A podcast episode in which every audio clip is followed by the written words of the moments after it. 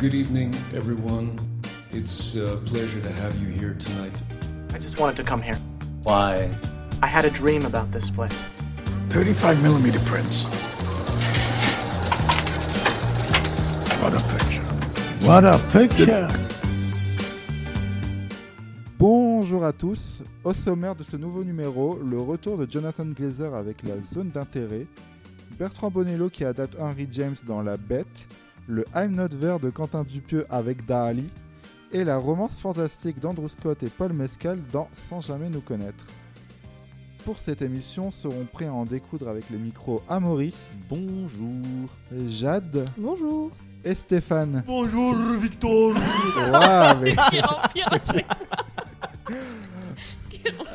Attends, je vais appeler Quentin Dupieux là parce qu'il y a des scènes coupées de Dali euh, en plein plateau. C'est lui le, six- le septième Le comédien septième de Dali, Dali. voilà, c'est ça. Et en guise d'introduction à cette émission, nous souhaitons jouer nous aussi au jeu des pronostics et des envies pour la cérémonie des Oscars qui aura lieu la nuit du 10 mars à Los Angeles. Et pour ne pas faire une émission aussi longue qu'une cérémonie présentée par Jimmy Kimmel, je propose qu'on revienne sur cinq catégories. Meilleur film, meilleure réalisation, meilleur acteur, meilleure actrice et le meilleur film d'animation. Donc pour commencer, au meilleur film, nous retrouvons American Fiction, Anatomie d'une chute, Barbie, Winter Break, Killers of the Flower Moon, Maestro, Oppenheimer, Past Lives, Pauvre créature et la zone d'intérêt. Alors, première question tout d'abord. En termes de pronostic, vous Mhm. sentez que ça pourrait être lequel? Trop dur. Oppenheimer. Trop dur. Pour moi, ce serait Oppenheimer, mais je me mouille pas trop. Je me fie à ce qu'on a vu aux Golden Globes, au BAFTA et tout. Et il me semble que le film a eu beaucoup de prix, dont des meilleurs films et des trucs comme ça. Euh, donc pour moi c'est ça et puis je sais pas il y a une petite hype euh, Christopher Nolan on sent que c'est son année on sent que c'est l'année où il fait consensus après euh, bah, Anatomie d'une chute ce serait stylé mais je pense que Le meilleur réel, moi je préfère. ouais elle a, elle a ses chances mais je dirais même encore plus au scénario Elle est nommée au scénario je pense Ah, ouais, trop bien. ouais, ouais, je Ouais. pense qu'elle a Ah carrément oui, j'avoue, ses j'aimerais chances bien aussi. là-dessus Ouais. Bon, c'est bien parti Et- parce qu'elle l'avait chopé de façon un peu à droite à gauche. Elle l'a eu au César. elle l'a eu Elle aux l'a eu Golden. Globes aussi, Aussi. Ouais, voilà. donc voilà pff, franchement, en pronostic, en envie, je sais. En pronostic, je sais pas. Peut-être Killers of the Flower Moon en vrai.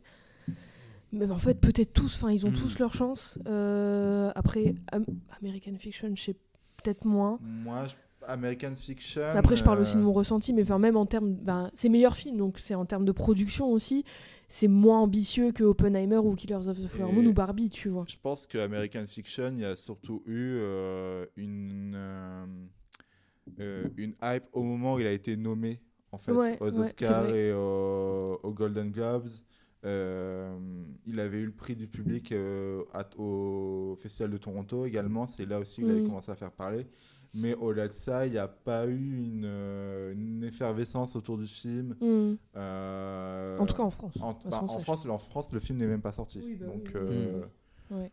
En tout cas, beaucoup moins que les autres, quoi. Ouais. Beaucoup moins que les autres. Euh, pff, franchement, je sais pas. Je dirais Oppenheimer, Killers, Killers of the Flower Moon ou Barbie. Et moi, je sens, le, je sens venir moi, le Barbie. Moi, j'aimerais bien Barbie. Je- Ah bon C'est mon envie. moi, je sens venir Barbie parce que euh, il y a beaucoup. Il a pas gagné des, masses de trucs en vrai. hein. Il a été nommé huit fois. Ouais, mais dans toutes les cérémonies, là. euh, Comme il y a eu beaucoup de bruit autour de la non-nomination de Greta Greta Gerwig Gerwig, en ouais. réalisatrice vrai. Et de Margot euh, Robbie. Margot Robbie en actrice, Ça, c'est ouf. Ouais. euh, il y a, je sens qu'ils, pour se dédouaner un peu de ça, ils vont se dire bon, Après, euh, faut. coup, ça c'est- fait une médaille en chocolat, quoi. Donc c'est pas... Quand Mais Ça c'est fait pas. une médaille en chocolat, du coup. Oui, mais c'est pas juste pour Mm. ça en vrai. Enfin, moi, je trouve que c'est, il mérite vraiment de gagner. En vrai de vrai. Je sais que vous n'êtes pas d'accord avec moi. Mm. Je le vois dans vos regards. Mais moi, je trouve que c'est un excellent film et même au, enfin, en termes de tout, en fait, globalement, c'est un très très bon film qui mérite amplement de gagner l'Oscar. Enfin, moi j'aime beaucoup Barbie, mais je trouve que en termes de concurrent à Oppenheimer, moi je pense plutôt à Pauvre créature pour le coup qui a eu plus de plus de prix, aussi, plus de putain, succès. Mais en fait, il Ah, mérite. Moi, je, moi, honnêtement, je mise la. Moi, je pense que l'Antimos, euh, on le, il est pas encore. euh, Enfin, Ça serait stylé qu'il y c'est- ait. ce serait stylé, ce serait stylé, mais il y a le côté vraiment euh, film, un peu barré, Mm. baroque, euh, que, qui, ne, qui peut-être pour beaucoup de membres euh, qui, de l'Académie des Oscars, euh, on va un peu euh, mettre ça de côté. Ouais. Et je, moi, personnellement, en tant que. Si je devrais mettre deux films en tant que. Enfin, il y a deux films pour moi qui sont peut-être ceux qui vont qui seraient plus possibles à gagner c'est euh, Oppenheimer justement et Killers of the Flower Moon puisque euh, deux gros mastodontes de 3 heures 3 heures et demie sur euh, des pages sombres de l'histoire fait avec euh, ben, beaucoup beaucoup de moyens et de manière de manière audacieuse pour raconter ça Et Je- classieuse et- aussi. ouais. quand? De manière audacieuse Ouais. et classieuse. Et je pense que ce sera plus Oppenheimer qui l'aura entre les deux. Donc moi, mon pronostic, ce sera Il a Oppenheimer. déjà gagné un Oscar, euh, Scorsese? Oui, pour les infiltrés. Pour les infiltrés. Ok. Euh, mais... J'allais euh, dire, S'il en a jamais gagné, ce sera forcément lui. Genre, euh, on n'est plus sûr de combien de temps il va rester, donc euh, autant lui donner un Oscar. quoi. Non, parce que de toute façon, le film, il est passé assez inaperçu, mine de rien, dans les différentes cérémonies dans lesquelles il, Ouais. était, euh, il était nommé. Je, Bah je oui. crois pas qu'il a eu. euh, il- je, sais pas ce qu'il a eu euh, Il y a comme prix. Bah, c'est Lily Gladstone qui a a beaucoup de deux, prix. trois trucs, elle Ouais, a ouais. chopé, euh, Elle a beaucoup de Golden prix, Globe, Golden Je crois Globe, qu'elle a eu un SAG Awards aussi. Ouais, hier, elle a eu le hier. SAG Award, Ouais, ouais. Donc. euh, Elle a eu peut-être un BAFTA aussi, mais elle est, elle est beaucoup nommée et beaucoup en récompensée, fait, ce qui est trop se- cool. Ça se joue entre elle et Emma Stone, de toute façon. Ouais, hein, mais c'est très Mhm. cool. Mais le film, il je sais pas, il a pas gagné des masses de trucs le film. Peut-être euh, dans les trucs plus techniques. Moi, je pense que de toute façon, ça va se jouer entre Oppenheimer et euh, Anatomie d'une chute.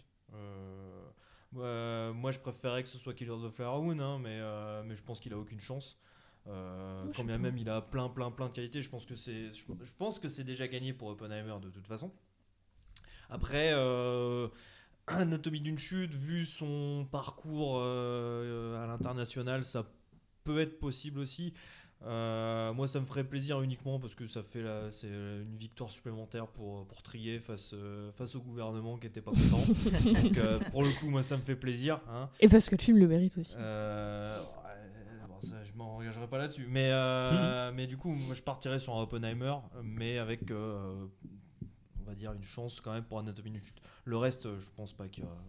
Moi, j'aimerais bien Barbie, mais c'est. Je, sais, je, ça, je pense pas que ça va arriver. En vrai, qui, euh, bah, mon préféré, c'est Oppenheimer. Il y en a beaucoup que j'aime dans la sélection, que mais mon Pauvre préféré, c'est créature ou Barbie, j'aimerais bien en vrai, les- un des deux. Et c'est, je pense, c'est les, peut-être les moins probables, à Pauvre part. euh, créature, c'est Stone surtout dont on parle. hein. Je Ouais, je plus sais. que du film lui-même. Bah oui, mais c'est pour ça que j'aimerais bien qu'il gagne euh, quelque chose de film. Moi, Que c'est... tout le monde soit récompensé dans le lot, tu vois. Moi, je pense que ce sera plus. euh, J'aime. Quand je parle en termes de pronostic, celui que j'aimerais que ce serait Oppenheimer, parce que c'est celui qui me semble le plus plausible et c'est vrai que ce serait cool. Parce que par exemple, Anatomie d'une chute, je le verrais plus triompher plus euh, sur les prix comme le meilleur scénario original, par exemple. Mm. C'est ce qu'il Ouais, a eu dans beaucoup de cérémonies internationales. Euh, et euh, mais après, si euh, le film a Oscar du meilleur film et réalisation, ça c'est formidable mais euh, je, je ne vois. Je pense que Oppenheimer a plus de probabilités. Après, moi, dans. euh, je, je peux rêver, et ça va aussi spoiler un peu euh, pour la suite de l'émission, mais euh, la zone d'intérêt Oscar du meilleur film, euh, je ne dis pas non. Je l'ai pas vu, donc je peux pas. Il s'est fait Osef aussi un peu. hein. Quand? Il a eu un, un parcours assez Osef aussi euh, dans Oh, la cérémonie. hein. Euh, a quand même, au BAFTA, euh. BAFTA euh, Oscar du meilleur. Alors, BAFTA Ah du oui, meilleur son. BAFTA, ouais. Ouais. meilleur, meilleur son, ça, meilleur ouais. film anglais et Ah ouais. meilleur film étranger, enfin meilleur En film langue étrangère. tourné ouais. en langue étrangère. Mm. Ah, Et, pas. Et, euh, ouais, alors peut-être dans une cérémonie comme les Oscars, il sera peut-être Mm. en mode Osef, mais euh, c'est pas impossible pour autant. Mm. Nous allons passer euh, à la meilleure réalisation avec Justine Trier pour Anatomie d'une chute, Martin Scorsese pour Killers of the Flower Moon, Christopher Nolan pour Oppenheimer, Yorgos Lanthimos pour Pauvre Créature et Jonathan Glazer pour La Zone d'intérêt. Bah, du Alors, coup, on je- repart sur un pareil. hein. Ah, c'est un Ouais. peu pareil. Hein. ouais. Euh, ce sera Oppenheimer ou enfin Mm. ce sera Nolan ou euh, ou. Trier. Ouais, voilà. bien. Euh, Nolan, euh, ça serait aussi très intéressant qu'il le remporte parce que euh, c'est aussi une victoire sur ce qui symbolise un petit peu. C'est-à-dire Mhm. que le succès d'Oppenheimer par rapport à ce, qui, à ce que c'est comme film, donc comme tu dis, un film de 3 heures sur un sujet assez lourd, euh, pour le symbole aussi, ça peut être pas mal. Et puis le fait que, que Nolan il est quand même là depuis pas mal d'années, qu'il a déjà fait deux trois films qui étaient euh, possiblement euh, qui auraient pu remporter quelque chose d'Oscar, notamment Dunkerque et, euh, Interstellar. Ouais. Euh, donc il y a aussi ce côté euh, très de toute façon très cérémonie des Oscars en mode ce soir on récompense le, le parcours d'un homme euh, qui euh, ça fait des années qu'il est là qui je pense pas qu'il court après son Oscar comme certains, mais euh, voilà, ça fait un moment qu'il est là. Est-ce qu'il serait pas temps qu'on commence à l'honorer euh, un petit peu euh, de notre côté aussi Parce que Scorsese, en soi, quand il a eu l'Oscar pour Les Infiltrés, c'était un peu, c'était un peu Mm, aussi l'Oscar qu'il attendait depuis 150 ans. Idem quand ça a été DiCaprio et tout. Après, peut-être que Nolan fera partie de, de ces réals qui ne choperont jamais l'Oscar, mais, Mais qui aura l'Oscar de nos cœurs. Il aura un Mhm. César d'honneur de la part de la France. C'est ça. donne un tap tap affectueux. c'est- Oh.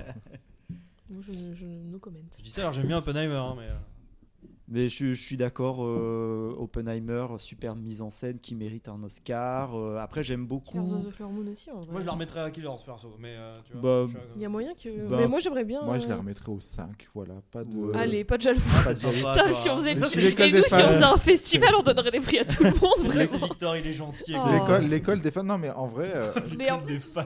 Mais c'est ça qui Ouais. est trop dur, c'est que. Après, je sais Mais- pas comment ça se passe dans les votes et tout, mais ça doit être trop dur. Tu vois, par exemple, la, réalisation de, de Pauvres créatures est exceptionnelle, Ouais. mais, mais elle n'est pas assez consensuelle comme, oui, euh, ouais. comme Oppenheimer. Il faut penser et comme l'Académie Voilà, c'est ça. C'est ça. hein. Faut penser comme des vieux. Pauvres créatures, c'est Bah, mais. hyper audacieux, c'est très original et tout, mais c'est un peu trop Les vieux, Ils bizarroïde. sont plus aux Golden Globes. Hein. Ils sont un peu partout. Hmm.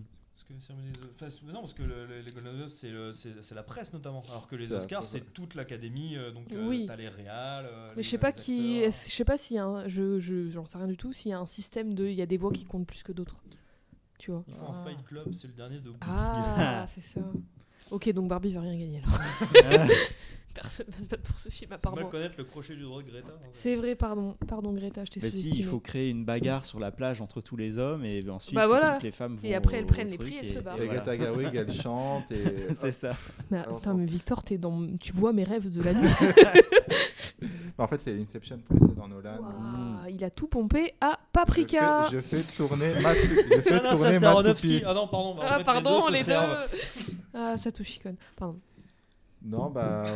Ouais, mais c'est toujours délicat parce que là, j'ai un peu- pareil, ouais, j'ai un peu envie de faire mon Jacques Martin et de donner à ça, à donner euh, Bah, des prix à ouais. tout le monde. euh. Mais il y a du beau hmm. monde euh, dans toutes. Parce- Enfin, en fait, c'est l'année dernière en film. euh, L'année dernière, c'était pas tant que ça. hein. Je Non, mais que- bah, tous les films qui sont nommés, en tout cas aux Mm. cérémonies euh, actuelles, donc les films de l'année dernière, bah, c'est que des bons films, je trouve. Enfin, presque tous. Ouais, euh, parce que. Mais là. Enfin. Il y a, je, je trouve qu'aucun n'est déméritant sur, C'est ça, la, bah sur oui. la question. Euh, Après, c'est c'est normal, c'est en des fait- films nommés aux Oscars, donc heureusement ouais, qu'ils sont bah. pas déméritants. oh, certains qui sont très déméritants. Oui, Ah, mais a priori, c'est pas censé être le cas. Hmm. Mais par exemple. Je suis euh, d'accord, hein, il y en a que j'ai pas- que j'aime pas dans la sélection des Oscars. tu vois. pour ce que ça cette représenterait, euh, dans, par exemple pour Justine Trier, ce serait Ouais. trop bien qu'elle Ouais, l'ait. ouais. Euh, pour Nolan également. Euh, pour de- Jonathan Glazer aussi, pour la mise en scène qu'il propose dans un intérêt, ce serait euh, pas déméritant Mhm. non plus. Mais Past Lives, un premier film, c'est c'est- c'est génial que qu'il soit nommé aussi. euh, Et en meilleur film, en pas en meilleur meilleur film. ouais. J'avoue qu'un premier film, c'est stylé. Alors Ouais. que bon, il est.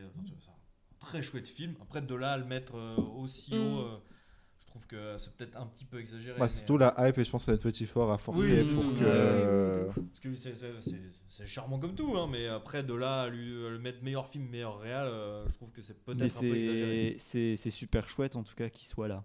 Enfin, Oui, je pense il que aura c'est- pas de prix, mais c'est chouette qu'il soit là. Je pense que c'est toujours aussi intéressant les Oscars. Enfin, on, on- C'est un beau début de carrière qui s'annonce, en tout cas pour la c'est réal, clair, ça, c'est c'est clair. clair. On, on dit ouais, c'est que, c'est que des récompenses et. euh, On dit, Jade dit. Non, mais, non, mais- Ouais, moi aussi. non, hein, je pense mais- que c'est ce quelque chose qu'on dit en soi. Bon, euh, que En soi, oui, c'est vrai. c'est que des récompenses. C'est la vie de quelques C'est quand personnes. même une vitrine qui est Mm. représentative oui, oui. de euh, ce qui a marqué. Alors là, dans le cadre du- des spectateurs américains, puis mondialement, c'est aussi une vitrine de dire bon bah peut-être que Past Lives ne l'aura pas, mais au moins ce film-là. Hmm. Oui, a un, marqué c'est un stamp of approval voilà, en fait. Ouais. Et sans passer au meilleur acteur et meilleure actrice. Alors, en meilleur acteur, Bradley Cooper pour Maestro, Coleman Domingo pour Rustin, Paul Giamatti pour Winter Break, Killian Murphy pour Oppenheimer et Jeffrey White pour American Fiction. Bon, on va se répéter, hein, mais. Ouais, oui, non, non, mais, mais parce qu'en termes de prono, enfin moi je suis d'accord, euh, ça va être une tradition Nolan. hein, Ouais. Faut- Alors moi j'ai moi- pas j'ai pas vu Rustin mais j'aimerais bien Coleman Domingo parce que j'aime beaucoup cet acteur et je Mhm. trouve que c'est un excellent acteur. Après j'ai pas vu le film donc ce serait un peu hypocrite de ma part de dire lui. Hmm. Mais j'aimerais bien parce que c'est un bon acteur et Bah, qu'il mérite tous, je trouve. hein. Enfin, moi, c'est c'est des comédiens que j'aime beaucoup, mais j'ai vu que Oppenheimer là dans la sélection, Ouais. donc je peux que me prononcer euh, là-dessus. Et mais je pense aussi qu'il aura. hein, quand ouais. même, euh, c'est pas- Oui c'est un excellent acteur. Oui. aussi. il le mérite quoi. Moi, Ouais. le pro... Alors, moi, le prono, ça va être Killian Murphy parce qu'il l'a eu un peu partout, mais je pense qu'il faut pas sous-estimer Paul Giamatti dans The Holdovers, Mm. malgré euh, tout ce qui englobe euh. Alexander Payne, Mm. précisément. Euh, les comédiens du film euh, Bah, la- l'actrice euh, Davine Joy ouais, euh, elle, a été- elle a Randolph. gagné un BAFTA et tout. ouais. Elle a gagné plusieurs prix en tant que second rôle. elle est nommée d'ailleurs aux Oscars. Mm. Et les, les acteurs, en tout cas, sont, ont vraiment été appréciés et sont récompensés. Est-ce que c'est une manière de récompenser le film Oui à travers les acteurs pour se dédouaner du fait qu'Alexander Payne est accusé de viol? Oui. Mais oui. Mais, mais je pense qu'il faut pas sous-estimer ça. Et moi, ça m'embête parce que, en soi, je trouve Paul Giamatti très bien dans le film. Et, mais euh, je pense que ça va être Kylian de toute Mhm. manière. Et c'est vrai que ce serait cool aussi que euh, Kylian, euh, Kylian Après soit- Paul Giamatti peut être nommé et récompensé pour d'autres films aussi. Ouais. Ouais, ouais. Bah, après, des gens normaux, euh, après malheureusement, c'est- malheureusement, c'est le seul film où on l'a vu. euh, Pour l'instant, pour et, l'instant. les- et sa vie elle est pas finie à Paul Giamatti enfin. Euh, J'ai l'impression que ça fait 150 ans qu'il est là. Et Oui, plus, c'est clair. Et, et en plus, tu sais que je le confondais avec Paul Bettany, moi. Ah oui. Oh Non mais les noms ils se ressemblent. En termes de nom, en fait. Ouais, il y a Paul Parce qu'ils se ressemblent pas du bah, tout. parce qu'ils se ressemblent pas du tout. Mais dans ma tête, je sais pas pourquoi, je, je pensais que c'était Oui, ça. oui, du coup, oui. quand on dit, quand j'entendais, euh, quand je le voyais dans les bandes de Peter je fais. Waouh, Vision, il a pris cher. Il a bien changé, dis donc. Le confinement, euh, waouh. Là, par contre, ben, il n'a pas fait grand-chose dans les films, dans, les, dans le cinéma américain et tout, mais il a joué dans la série que Alex de la Iglesia a fait pour HBO. Euh, 30 monedas. exactement, il joue le méchant de la saison 2 apparemment. Et parce qu'il avait toujours eu envie de tourner avec lui et voilà. Normal, c'est un, un des plus grands réalisateurs espagnols du monde, donc forcément. Et donc nous allons passer à la meilleure actrice avec Annette Bening pour Insubmersible, Lily Gladstone pour Killers of the Flower Moon, Sandra Hüller pour Anatomie d'une chute, Carey Mulligan pour Maestro et Emma Stone pour Pauvre créature. Bah Lily Gladstone. Ah, Non mais parce que Ah. moi je veux. Et On puis veut, ça- on ce veut, serait parce qu'elle le mérite parce que c'est une excellente actrice et aussi ce serait incroyable qu'enfin une une meuf native américaine ait un Oscar. Enfin je crois qu'il y en a peut-être déjà eu une. Non. Je sais plus. Je me- Euh, Je me, je me souviens qu'il y avait eu un bail de. Non, elle avait. il y avait- Je sais plus. Il y avait eu un bail de ça à une cérémonie de récompense. Mm. Au En Golden. Globes. Au Golden Globes. Ouais, elle avait dit que c'était la première, je crois. Ok, bah, ça serait cool euh, qu'elle le gagne euh, parce qu'elle le mérite et pour tout ce que ça représente aussi. Bah, moi, je suis. Après, Emma Stone, il y a moyen qu'elle le remporte aussi. que- Mais euh, Lily Gladstone, enfin, franchement, elle est ouf. Elle était ouf dans Ah moi, je le file à, je, le- je- je le file à elle, c'est sûr. Oui, hein, oui, parce que oui. moi, personnellement, je pense que ça va être Stone. Enfin, j'hésite entre les deux. Je, parce que, Ouais, voilà, Ça c'est va être vu Emma la course Stone. des deux, Je sais pas. hein. Ça va être Emma Stone parce ça m'embête. que. Je trouve qu'elle est vraiment pas bien dans, dans, dans Pauvre Créature. donc, Ah ouais ouais. Euh, je pense que ça a été Emma Stone. euh, Alors, c'est très superficiel, hein, mais une sa cote de popularité. Bah, Lily euh, Gladstone aussi. hein. Ouais, mais tu vois. Après, faut Et- pas oublier que l'Amérique est raciste. Ça, c'est. Faut y Pas penser. oublier, faut pas oublier que les deux, elles ont un parcours en termes de cérémonie, elles, elles sont ex aequo, Ouais, hein, c'est vrai. Bah, c'est celles qui sont de- récompensées partout. Bah, le truc, c'est qu'on les séparait toujours en meilleur film dramatique Ouais. et euh, comédie Ouais. ou comédie musicale par rapport à Pauvre Créature. Donc, euh, est-ce que. y a- Je me demande si beaucoup. S'il y a Ouais, pas, je pense qu'il y a beaucoup plus de gens qui ont vu Pauvre Créature, par exemple, que Killers of the Mm. Flower Ah ouais? Je pense Bah, et le film de Lantimos est sorti plus récemment que le film de Scorsese, donc euh, Ouais. on a peut-être plus en mémoire la prestation euh, hallucinée quoi. de, des Ouais, Stone. non, mais euh, je pense qu'on veut tous Lily Gladstone. euh, Moi, je pense qu'il y a la grave ses chances. Alors, je, je veux elle, mais je veux, quand bien même je suis pas un grand fan du film, euh, même Sandra euh, le mérite de. C'est- Oui, elle le mérite de ouf. bah, surtout que Sa presta dans Anatomie d'une chute, ça reste quand même. bah, surtout qu'on l'a vu oui. dans deux films au même moment qui a marqué, je pense, euh, La zone d'intérêt la zone d'intérêt et, Mm, mm. euh, et Anatomie d'une chute. Donc, ouais. bon, en tout cas, moi, je, pense et je veux Emma Stone. Moi, je Voilà. pense et je veux Lily Gladstone. Je En- pense. Qu- Quelle est une récompense? Je, je, la veux pas en tant que. Je pense, Lily- je pense Emma Stone, mais je veux Lily Gladstone en récompense. Eh ben, on verra. Ce sera une Stone dans tous les cas. Oui, dans tous les cas. Et nous allons passer à une dernière catégorie, le meilleur film d'animation. Parce que, en fait, je me suis rendu compte qu'il y avait beaucoup de films dans les films que nous avons appréciés euh, Mhm. l'année dernière Et et, dont on même a en début parlé. d'année dont on a parlé. Ben, il y a beaucoup de ces films qui reviennent. Et euh, donc, cette année, nous avons Élémentaire, le dernier Pixar, Ah ouais. Le garçon le héron d'Hayao Miyazaki, Mon ami robot, Nimona et Spider-Man Across the Spider-Verse. Bah, euh, pour mon Oui. goût personnel, euh, ce sera euh, Mm. Spider-Man Across the Spider-Verse, mais je pense que ça va aller à Miyazaki. Ça Je ne sais pas pourquoi, mais je, je- je sens que Mm. ça va être celui-là. Je crois que parce que c'est mérité, notamment parce que c'est le meilleur film d'animation de l'année dernière, euh, sans problème. Parce que euh, quand bien même euh, Spider-Verse reste euh, peut-être impressionnant visuellement, c'est tellement, je trouve, le bordel dans sa mise en scène Mm. et son découpage que tu ne peux jamais vraiment apprécier. Euh, moi, c'est vraiment ça qui m'avait gêné hein, dans, dans, dans Spider-Verse. C'est pas hein. le même rythme que Miyazaki, ça c'est sûr. toute la toute la partie euh, c'est quoi c'est c'est euh, New Delhi ça s'appelle euh, dans le- Mumbai, Mumbatan, un truc comme ça. dans, Mm. euh, dans Spider-Verse, j'ai trouvé que c'était i- incompréhensible ce qui se passait Ah à ouais l'écran parce que trop, trop Mm. partout. Et ce qui fait qu'à un moment, tu, moi, ça me sort en plus du truc. Donc, euh, alors que chez Miyazaki, euh, il y a aussi de l'expérimentation, mais ça reste euh, émotionnellement euh, vraiment très très fort Mm. et surtout tu comprends toujours ce qui se passe. Il fait des trucs qu'il a jamais fait euh, pendant toute sa, euh, pendant toute sa carrière. Il a Euh, jamais été récompensé euh, par Si, des Oscars. Ouais. Ah, je sais pas. Euh, j'ai- alors moi j'ai vu que Nimona et Spider-Verse. Du coup j'aimerais bien un de ces deux-là. J'aimerais bien voir mon ami robot aussi. En fait j'aimerais tous les voir, faut tous que je les regarde. Voilà. Mais j'avoue que Miyazaki Victor. a de grosses chances de, de gagner. Ah.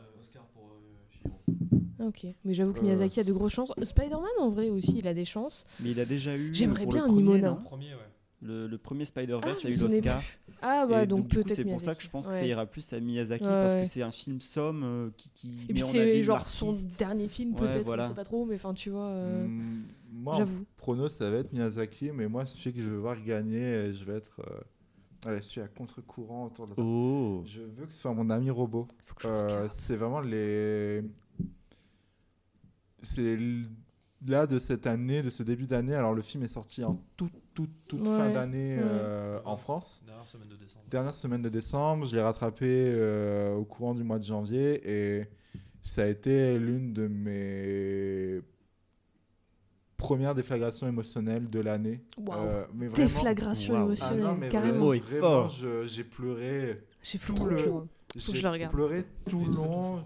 Faut que je le regarde. Euh, j'ai été, euh, j'ai été ému, j'ai ri avec ces personnages. Mm. Le film, euh, il paraît comme ça très simple mine de rien, mais c'est euh, bourré de détails euh, en termes de décor, euh, en termes d'humour, en... et c'est un message aussi qui est faussement simple sur les notions euh, de relationnel euh, que tu conserves au fil, euh, au fil des années, que tu peux que tu tiens ou pas forcément sur la durée. Et ça m'a vraiment beaucoup touché. La merde dont c'était amené, ben, j'ai trouvé ça très, très beau. Et comme il y a ce truc où tu as l'impression que c'est naturel, ça, ça, toutes les émotions du film, tout son propos est déchargé comme ça et tu, tu prends ça de plein fouet. Et moi, ça m'a, c'est vraiment une de mes premières émotions fortes de l'année Mhm. et j'aimerais bien que le film soit récompensé euh, euh, là-dessus. Moi, j'aimerais bien Nimona aussi. Enfin, en fait, j'ai beaucoup aimé le film. Je pense pas qu'il va le remporter. Euh, ça reste un film Netflix, donc j'ai pas non plus envie qu'il le gagne.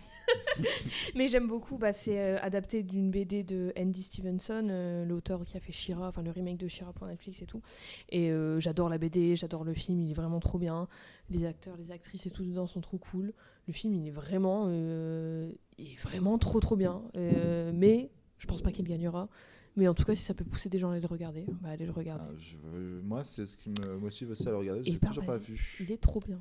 Et euh, moi, je, je sais pas si on en avait parlé euh, quand on avait fait le, le bilan ou quoi. Euh, mais juste rappeler que Élémentaire euh, Mm. vaut vraiment le coup Oui. d'être vu. Euh, si on arrête de toujours penser que Pixar, ça doit forcément toujours être euh, des trucs qui révolutionnent l'animation et toujours des grands monuments d'écriture, et que là, ils ont fait une comédie romantique toute simple sur fond d'immigration, et, euh, et que ça fonctionne très Ouais. très bien en soi, euh, avec quand même de l'inventivité, parce qu'on reste chez Pixar, donc ça reste toujours plus inventif que les films d'animation de chez Disney.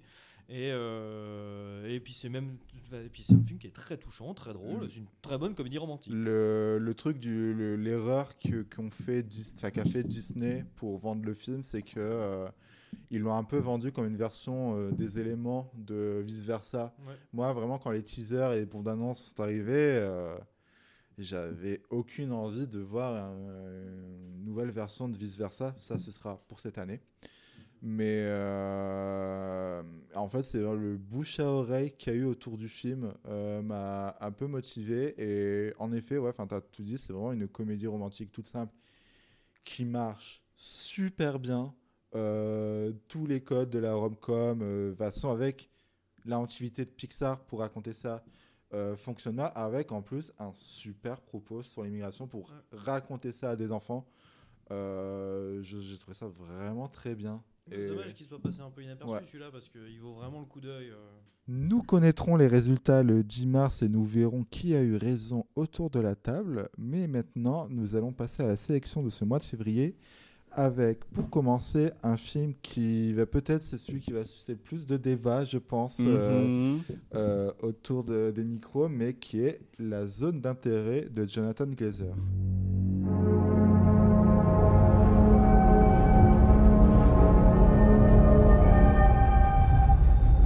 Die herrliche Zeit, die wir im gemütlich im gastlichen Hause Hals verlebten, wird immer mit zu unseren schönsten Urlaubserinnerungen gehören. Im Osten steht unser Morgen. Herzlichen Dank für eure nationalsozialistische Gastfreundschaft. Adapté d'un roman satirique britannique écrit par Martin Amis, La zone d'intérêt raconte la vie quotidienne des Huss, famille nazie vivant à côté du camp d'Auschwitz.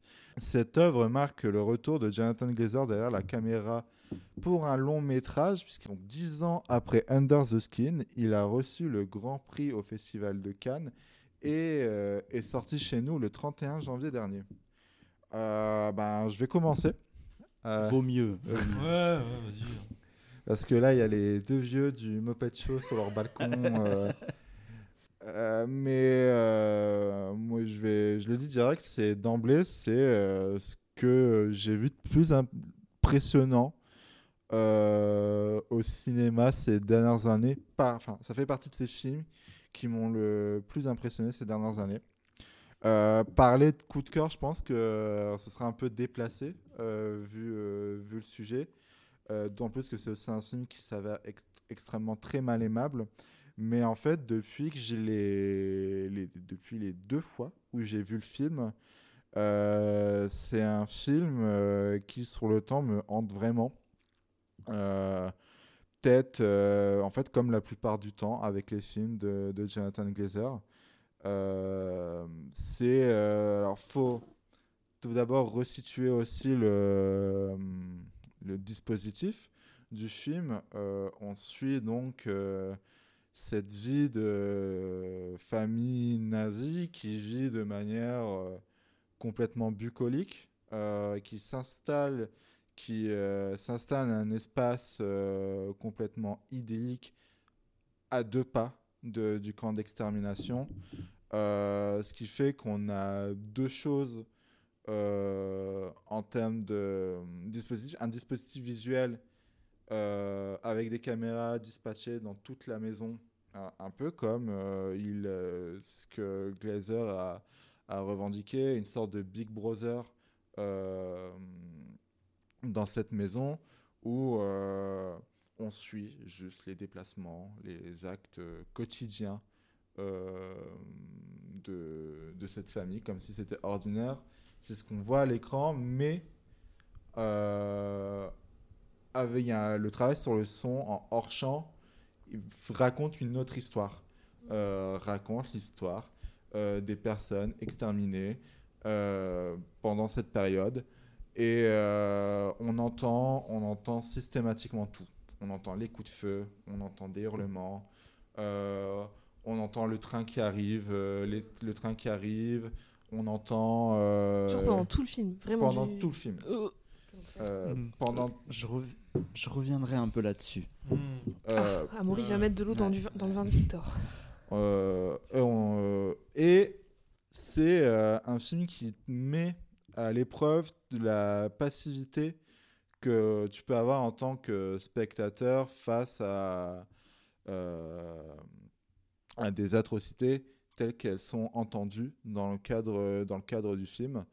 Euh, c'est un film qui euh, va mettre, euh, va poser cette question de, de l'habitude, de l'habitude face à l'atrocité, de est-ce que ce n'est pas pour rien qu'il va aussi raconter euh, la vie de cette famille, qui en soi, quand tu suis cette famille, tu as un scénario narratif plutôt, euh, plutôt convenu dans le sens où c'est euh, euh, je ils décrivent Us comme enfin père de famille qui est adoré par tous les soldats par par des lieutenants des commandants. Et son gros souci en fait que tu suis dans le film c'est ah bah mince alors je vais être muté enfin je vais être muté ailleurs en fait on suit un récit plutôt classique d'un- d'une personne qui euh, voit sa vie de famille potentiellement être euh, mise à mal parce qu'il va être muté Mm. ailleurs. Et on suit en fait les scènes ben, de dispute avec euh, sa femme qui, elle, ne veut pas partir et tout. Mais le film te rappelle ça, attention, mais en fait, ce truc ordinaire qui en soi, de manière n'importe qui peut avoir ceci, cette histoire-là de euh, ah bah je vais être muté et tout ça. Mais sauf qu'en fait, non, c'est tu suis une famille de, de nazis responsables d'un Mhm. génocide. Euh, et euh, le film met vraiment à l'épreuve cela, montre comment on peut facilement, enfin, s'accoutumer aussi. Et c'est. Genre en tant que spectateur, tu veux dire? Bah, en tant que spectateur, je pense que le, le spectateur aussi est mis euh, est inclus dans ce dispositif. Surtout que la volonté de Glazer a dit qu'il a pas seulement fait ce film pour la mémoire, seulement pour la, Mm. euh, la mémoire euh, des victimes euh, de la Shoah, mais également pour dire mais non, mais en fait ça, ça arrive aujourd'hui aussi. Mm. Et je pense qu'on a suffisamment euh, de preuves malheureusement pour Oui, le fait qu'on est euh, désensibilisé d'une certaine manière à la violence et aux horreurs. Totalement, et que même, je pense, des, d'autres génocides sont en cours actuellement. Euh, je pense que d'autres personnes on pourrait vivre la même histoire que les personnages que nous Oui, suivons dans le film. bah oui, oui. Et euh, c'est c'est assez glaçant. Et ce qui me surprend aussi, surtout vis-à-vis de ce film, c'est que euh, il ne se repose pas que sur ça. Euh, il ne se repose pas que sur ce dispositif du hors-champ, sur ce dispositif euh, de bon, bah, tu suis cette famille et tu as ça, tu as ça en hors-champ. C'est que as, il va proposer un peu, on a beaucoup, on parle beaucoup, euh, soit pour décrire le film ou soit pour inventer ses mérites artistiques, on parle beaucoup d'installation, euh, d'installation artistique. Euh, je sais que dans l'épisode de sortie de secours, euh, je dis ça parce qu'on bah, on est juste à côté. Je l'ai écouté. je Ils ont écouté. fait la comparaison aux expositions du Frénois. par exemple.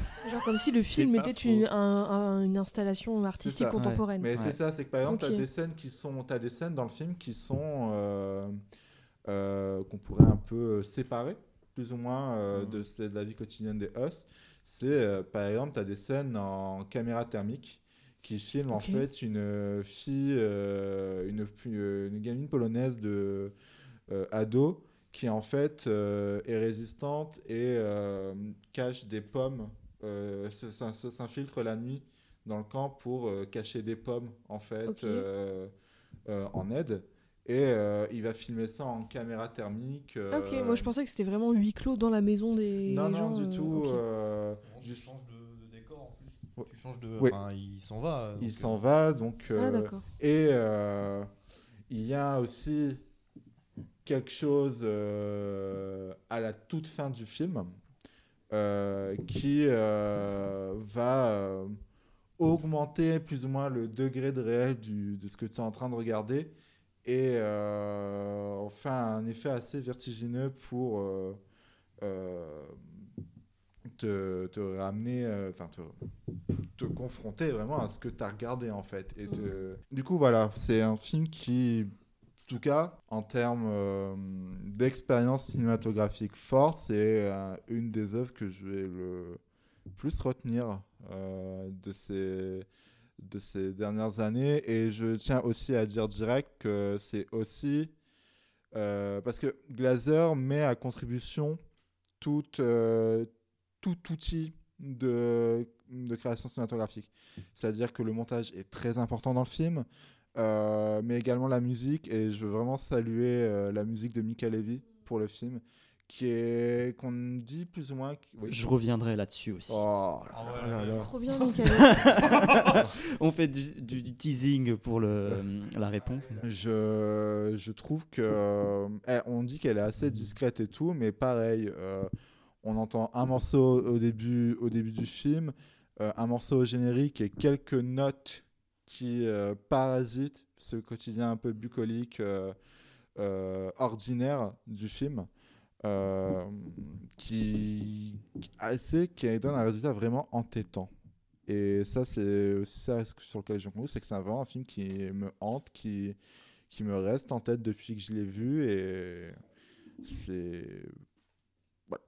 J'ai j'ai pas de, de mots pour. Bon alors, les râleurs là. Bah écoutez, moi je suis, je suis, je suis un peu embêté avec ce film parce que sur le papier, j'adore l'idée, je trouve ça super original. Je trouve que théoriquement, euh, ça fait sens. Euh, cette idée en fait qu'on nous montre la Shoah euh, dans une perspective nazie, mais en même temps euh, avec une distance nécessaire. Donc Oui. voilà, le, le gars a voulu faire de cette maison, donc qui est voisine des, des- des camps de la mort, il a voulu faire de cette maison Secret Story. Donc vous avez un non mais c'est ça, hein. Vous, vous avez un dispositif euh, de 10 caméras qui sont installées dans la maison et ensuite en post-production il les a supprimées euh, à- à- par, Mm. euh, par, enfin, voilà, par des technologies numériques et, euh, et voilà donc du coup il met ses acteurs dans ce contexte là il les observe un peu comme des rats de laboratoire et, euh, et c'est euh, sans doute une manière de, de filmer des monstres, de filmer des nazis, euh, sans en faire des objets de cinéma euh, qui sont censés nous émouvoir, etc. Etc. Donc très bien. Du coup, pardon, euh, est-ce que vous savez à quel si tout était vraiment écrit ou s'il y a eu de la place à l'impro? Je sais pas. pour Il y a les eu de la place à l'impro. euh, Ok. Ils étaient, ils étaient livrés à eux-mêmes dans la maison avec Ok. les caméras. D'accord. Donc, qu'est-ce que ça permet? Ça permet effectivement euh, de montrer ce qu'on appelle, euh, enfin en tout cas ce que Hannah Arendt appelait Ah. euh, la banalité du mal, parce que bah, on suit cette famille de nazis qui cultivent leurs petites fleurs dans leur joli jardin, dans leur jolie maison, et derrière ce petit muret, il y a de la fumée, il y a des bruits. Euh, donc voilà, idée formidable. Moi, ça me passionne de discuter du film. Tout ce que j'ai lu sur le film me passionne. Euh, D'autant plus que bah, dans le cinéma, on a quand même une histoire avec la représentation de la Shoah. Il y a un véritable défi sur est-ce qu'on doit la représenter ou pas. Si oui, comment? Et Comment utiliser le hors-champ? Comment utiliser la caméra pour faire euh, un film euh, digne?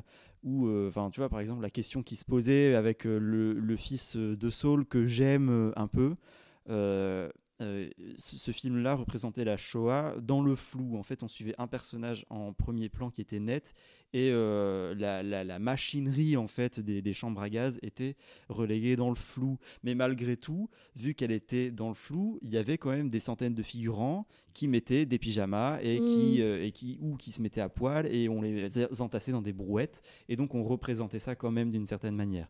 Là, tout est hors champ. Bref, du coup, idée superbe, mais je suis obligé de parler de mon ressenti de spectateur Bah oui. qui était à 90% de l'ennui parce que et là je vais rejoindre euh, nos, nos amis euh, Muriel Joudet, euh, Théo Ripton de, de sortie de secours. Euh, la, la limite d'un film à dispositif, c'est est-ce que ça va tenir pendant euh, 1h45 la réponse pour moi est non, malheureusement, parce que bah, voilà, on, on se retrouve quand même dans, dans un film qui est censé me présenter l'horreur absolue. On est dans un film qui est censé me, me, me révulser absolument et je- j'en viens à faire des siestes quoi. Parce que en fait ce, dispositif ce côté secret story ça ne tient pas pour moi sur un long métrage d'une heure 45 de fiction euh, parce que tu l'as dit il y a ce récit qui est, qui, qui est très pauvre et en même temps aurait-on pu faire un récit qui nous intéresse sur des nazis? Moi je n'ai pas envie de m'intéresser à des nazis. Effectivement ces nazis ne m'intéressent pas une seule seconde.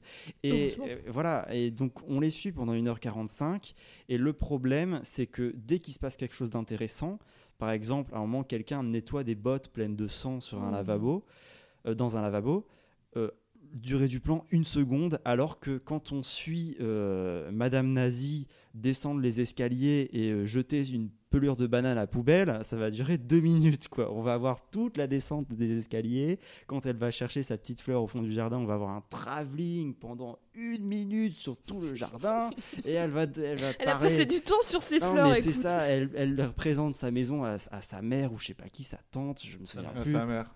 Elle dit Ah, tu vois, là, il y a les géraniums. Ah, tu vois, là, il y a les pétunias. Ah, et bon, c'est un petit peu emmerdant et en même temps, La scène où elle va à Jardiland, horrible, vraiment. c'est mais- ça. Putain, Et- ça existait déjà, Alors, waouh oui, oui, il y a le, oui, il y a le, les sons.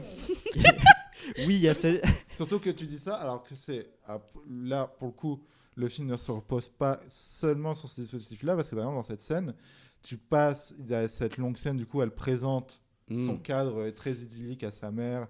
À ce Euh... moment-là, elle se, se déclare être la reine d'Auschwitz. A ça à ce Oh. moment-là.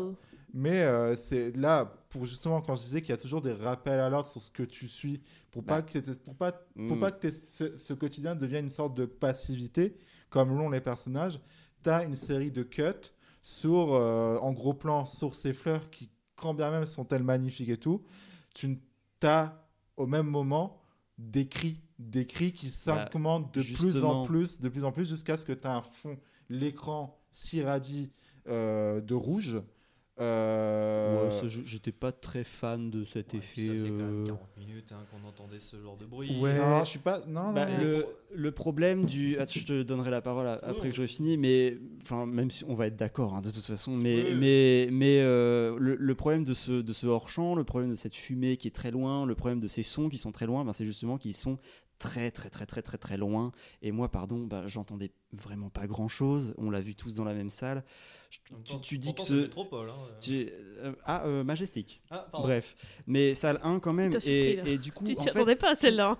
tout, tout cela est tellement hors champ. En fait, tu vois, c'est comme ce que je disais tout à l'heure, durée du plan sur le sang, une seconde, alors qu'en en fait, je trouve qu'il y a un, un problème de, de dosage Hmm. qui fait qu'au bout d'un moment, ben, même ces sons euh, d'agonie, en fait, ils sont tellement bas, tellement lointains que, bah, en fait, on, on- on finit par s'en foutre. Et, et moi, je, je, je- Mais je pense que c'est dans le même cas des personnages en fait. euh, Le cas ouais, des mais du coup, je, euh, moi je suis pas. En fait, je sors de là, je suis pas content parce que du coup, j'étais face à de la banalité et cette banalité m'a ennuyé et du coup, je me suis ennuyé devant un film sur la Shoah et j'ai pas envie d'être devant un film qui me dit ah ah. euh, Qu'est-ce, que, qu'est-ce qui vous ressemble, vous, spectateurs, ces nazis, euh, dans leur banalité quotidienne Enfin, moi, ça me Mais ça m'embête un petit j'ai pas peu. vu le film, hein, attention. Est-ce que le, je préface cette question. Est-ce que le propos du film, c'est justement pas de banaliser ça, mais de montrer que même des, enfin, que les gens horribles, c'est des monstres, c'est pas forcément des gens qui vont visiblement être des monstres, mais qui sont, enfin, tu vois, c'est pas genre ils sont comme vous et moi, mais c'est justement, ils sont pas comme vous et moi, mais tu pourrais croire qu'ils le sont. Non, mais Tu en vois fait, ce que je veux dire c'est que en fait, Jonathan Glazer, il, a dit que euh, euh, son but, c'était pas de montrer les nazis comme tu pourrais le voir par exemple dans un Indiana Jones. Euh, dans l'idée Oui, comme des gros méchants. des gros euh, ouais. méchants euh, qui sont plus monstrueux, qui sont plus monstrueux que n'importe que n'importe qui. Euh, non, il veut montrer que parce que là aussi c'est une des choses que je trouve que je trouve euh, fascinante, euh, enfin fascinante, c'est et terrifiante du film, Mm. c'est qu'il montre comment ce, ce génocide s'est aussi fait dans un cadre très bureaucratique, très Bah oui. administratif. Et Bah oui. que quand je disais tout à l'heure qu'on suit, on suit le quotidien de Us euh, comme, euh, comme euh, un père de famille qui aurait son boulot euh, et qui va être muté et tout ça, bah, en fait, c'est littéralement ça. C'est que euh, il va avoir des réunions pendant le film. où On va, il va discuter de logistique, des, des- Mm. des questions de logistique atroces. Comment on va réussir à en exterminer, euh, à en exterminer le, le plus possible. Mm. Et euh, il va rencontrer des, des, des- c'est horrible, des ingénieurs. Et euh, on va suivre des- dans un cadre très des réunions pour dire ah ben machin à tel endroit il a réussi à faire tel pourcentage, tel nombre. Et tout. On, on parle de ça. Et c'est pour ça que pour cette question du ça pourrait être spectateur, mais pas en mode euh, on est tous coupables ou quoi que ce soit, mais en mode ça peut être n'importe qui parce que c'est une entre... c'est raconté comme une entreprise.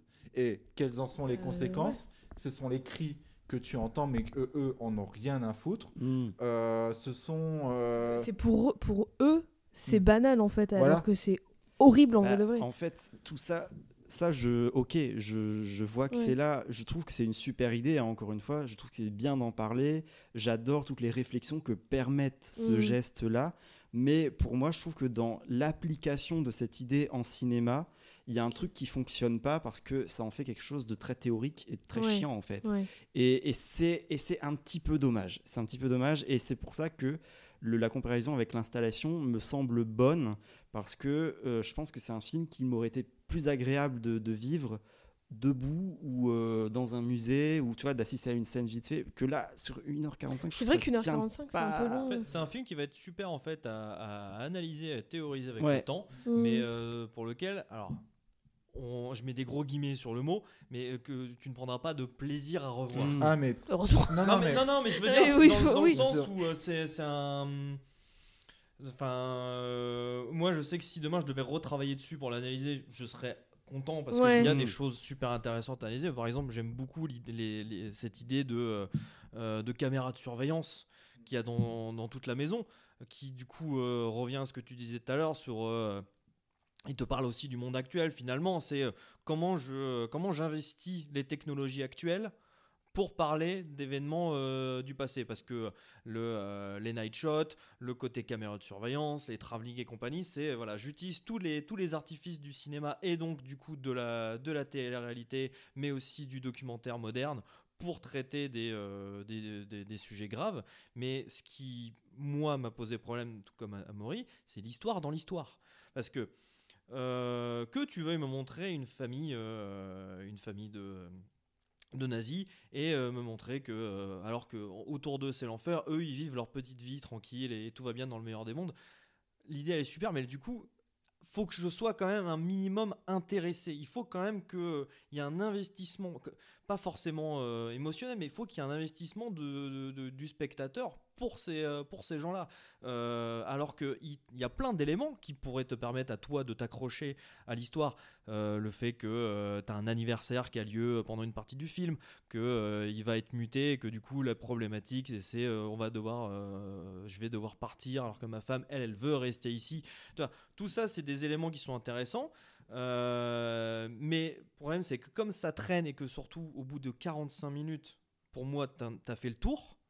C'est Euh, anecdotique en fait. Tout est ça, très anecdotique. Parce qu'en en fait, c'est tout le problème de, du film, c'est que c'est un super concept qui marcherait super bien de, en étant dix fois plus court. hein, vraiment, un court métrage de 45 Mm. minutes, ça serait euh, largement suffisant, je pense. Parce que euh, le, le truc, c'est que tu as une scène euh, au bout des 30 premières minutes de, euh, de ce côté administratif de la guerre et donc de la, de la, de la boucherie qui a, qui a derrière. Du coup, quand il te le refait une heure plus tard, mais avec cette fois plus de monde autour de la table, t'avais déjà compris la première fois quand, c'était juste deux personnes qui parlaient par téléphone interposé.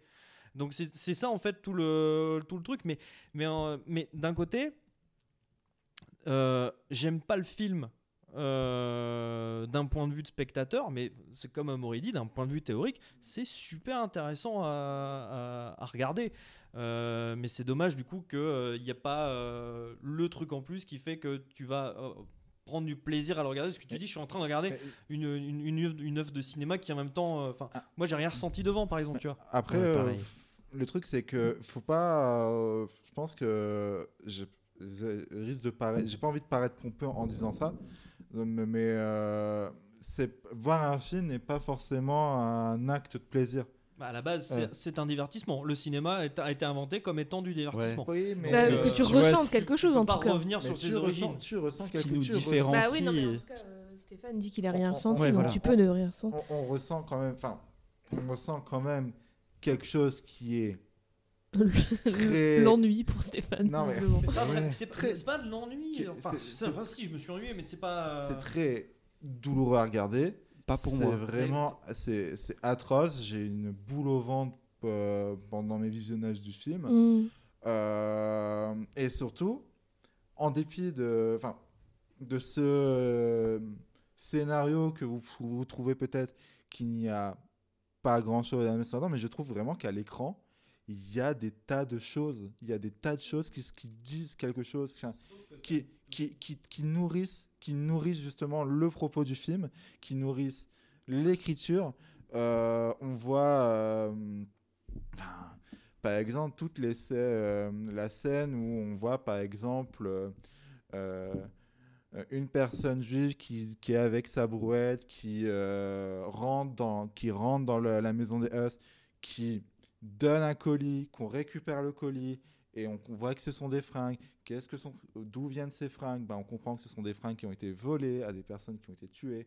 Et il y a plein, le film raconte plein de petites choses comme ça qui font que euh, c'est pas seulement une, euh, c'est pas seulement une question de, comment dire, d'a- d'accoutumance à ce massacre, comme on le voit, enfin comme les personnages le font aussi, comment t'en profites pleinement, comment, euh, comment euh, euh, le- une certaine bourgeoisie aussi s'est construite avec ce massacre. Et le film raconte plein de choses comme ça qu'on voit à l'écran. Et c'est pas juste dans un cadre théorique. Bah, je moi, voit vraiment personnellement, euh, j'ai. Alors, moi, il y a des trucs qui sont passés devant mes yeux. C'est pas parce que j'ai dormi, hein, mais c'est aussi j'ai vu des trucs et c'est passé avec une tellement de distance et une telle rapidité par rapport à d'autres trucs banals qu'il y a dans le film qu'il y a des moments je dis ah ouais il y avait ça dans ce plan? Ah ouais il y avait ça dans cette scène? Enfin je, je me suis pas rendu compte de la moitié des trucs intéressants qui se sont passés parce que justement il y a- le, le film a un côté euh, euh, très euh, on en a rien à foutre Enfin, en tout cas la caméra est à sa place et elle va pas bouger de là où elle est et les trucs se passent et on, on va Parce que C'est- un, un objet théorique. Mais euh, Ouais, parce que voilà. Je pense que ça, c'est aussi le, le point du film, c'est aussi d'être vigilant, de d'être actif, de ne, de ne, de ne pas euh, laisser, de ne pas ignorer ce truc qui pourrait sembler être un détail Mm. à l'écran. euh, euh, qui, qui pourrait passer complètement inaperçu, mais qui pourtant a Mm. une importance capitale, enfin, et tragique en fait. Et d'où, mais hum, c'est un appel, ça, vraiment un appel à cette vigilance-là. Mm. Euh, plut- et d'ailleurs, c'est ce que fait aussi le, le livre de Martin Amis, qui euh, alors, est très différent du. En fait, c'est ça, c'est que c'est plus grotesque. On, on- on ne suit pas la famille Us. On suit. Euh, euh, tu es dans un camp fictif avec des personnages fictifs et il y a un côté un peu vaudeville de personnages qui, qui se tournent un peu autour comme un marivaudage. Mais tu suis ça de manière très grotesque. euh, tout en euh, ayant parfois dans une ligne euh, un petit truc qui va te, te dire bah oui, regarde ce que. Enfin, pas en mode regarde direct ce que sont ces personnages, mais voilà, ces personnages font ça. Ces personnages euh, travaillent, élaborent un génocide. Et euh, c'est. et il y a ce, même, cette même demande de regard active qui, a été, qui est demandée dans le bouquin, qui est demandée dans le film. Et je, moi aussi, la question que je me. Enfin, quand, j'entends vraiment à chaque fois euh, cette question de. Bah, il y a une distance tout, mais en fait, il aurait fallu raconter ça comment? Bah, justement, c'est ça ça qui m'intéresse et qui me désole un peu aussi, c'est que évidemment, c'était la chose à faire. Il fallait cette distance-là pour raconter euh, des nazis. Mais je constate en tant que spectateur que quand c'est retranscrit en cinéma, ben ça marche pas et c'est juste qu'en fait il faut pas le faire. Puis à la Pour limite, moi. il aurait pu arriver à raconter quelque chose en prenant de la distance. C'est juste que là, je trouve que moi, ça, une fois que tu as dépassé le, le, euh, le concept, Hmm, ça, ça, ça, Mais- ça tourne au vide. Moi, je pense que c'était la bonne chose à faire. C'est juste que, eh ben, ça marche pas. C'est Ah oui, mais- juste ça. C'était ce qu'il fallait faire et on a constaté que bah, c'est très ennuyeux et que eh ben, il faut faire fonctionner ces méninges en allant voir ce film et que ce sera plutôt un film euh, qui va se ressasser, euh, qui même doit s'étudier. C'est pas plus mal. Hein. Et Faut- c'est pas, faut- c'est pas, ça- faut ça pas lui demander. Faut pas demander à ce qu'un film soit un divertissement. Non, c'est clair, mais en tout cas, moi, en tout cas, j'ai l'impression d'être passé à côté de quelque chose parce que toi, tu dis que ça t'a bouleversé, que ça t'a. euh, C'était quoi le mot que tu avais employé tout à l'heure Ça m'a mis la boule au ventre. Ça t'a mis la euh, boule au ventre. Moi, pas du tout. J'étais vraiment, j'ai rien ressenti devant ce film. Je suis juste embêté. Et le moment, c'est là que, que je vais revenir sur la musique. Le moment que j'ai préféré à la limite, c'est le début. Donc, pour décrire un peu, vous êtes devant un écran noir avec juste le titre qui disparaît en fondu. Ça dure 4 minutes et on profite pendant 4 minutes d'une musique incroyable de Mika Levy qui euh, met dans l'ambiance. Et ça, je trouve ça bien. Enfin, c'est rare en fait qu'en cinéma, on profite d'une musique sans rien. Et là, en fait, juste tu profites de l'ambiance sonore et ça met dans, dans un mood et euh, ça, t'as aussi une promesse en fait avec ces quatre premières minutes que je trouve euh, pas tenues du coup puisque j'étais à fond dedans. euh, Mais, mais justement. et, euh, et après, bah, bon, bah, voilà, la, la musique euh, pendant le reste du film, il faut se contenter de petits euh, comme ça qui, qui interviennent de temps en temps. On comprend pas trop ce qui se passe. Ouais. Et, la, et la musique redevient bien euh, au générique de fin. Bon, c'est un petit peu dommage, mais là, pareil, je comprends qu'on veuille pas mettre de, de vraie musique, entre guillemets, euh, sur un sujet pareil.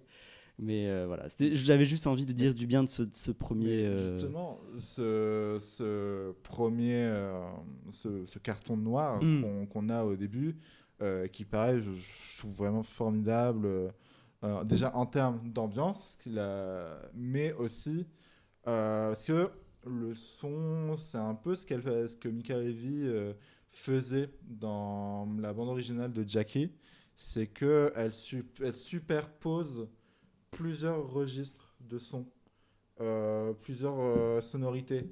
Euh, dans Jackie, c'était pour décrire la psychologie de Jackie au moment où elle traverse ce qui lui arrive dans le film.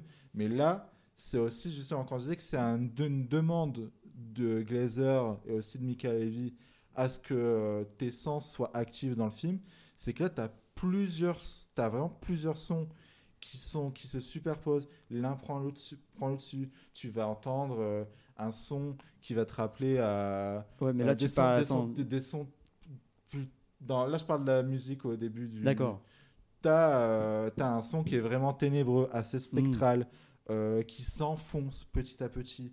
euh, Mm. séquence. Mais en même temps, tu as un son qui va être là, va peut-être être celui du quotidien de Mm. d'Eos, qui va être beaucoup plus idyllique, un peu plus, euh, plus céleste. Et tu vas entendre ensuite des bruits plus. Euh, euh, T'entends des espèces de, de grincements, je sais pas, des, comme s'il y avait des tuyaux qui Hmm. t'entends ça en fait. Il y a toujours un, un parasitage, un quelque chose qui va te rendre même cette écoute assez active et qui va être à l'image, enfin plutôt au son de euh, ce que demande le reste du film euh, pendant les 1h40. Mm. Mais ça, c'est très bien. Enfin, euh, moi, j'ai vraiment adoré cette musique de début. mais je me pose quand même un peu plus question sur les, les, les petites musiques de 5 secondes qui interviennent de temps en temps dans le film, qui- comme des bruits de buzzer qui font gazé gazé. Enfin, bon, je me suis vraiment demandé à quoi ça servait. Enfin, si c'est pour faire ça, euh, autant rien mettre, quoi, et se contenter de, du générique début, générique de fin, quoi. Mais bon, voilà, c'est une petite réserve. Un dernier mot, Stéphane, sur le film. Euh, non, je pense que tout a été dit de toute façon. hein. Donc, euh, mais euh, voilà, c'est comme Maury, euh, pareil, j'ai rien ressenti devant. Après, la question se pose aussi est-ce que on n'a pas aussi. tu couperas peut-être ça au montage, hein, on verra bien. Mais est-ce qu'on n'a pas aussi une sorte d'habitude d'avoir ce genre de film? Enfin, c'est pas, nouveau, non, mais c'est pas nouveau pour le coup de films qui traitent sur la Shoah.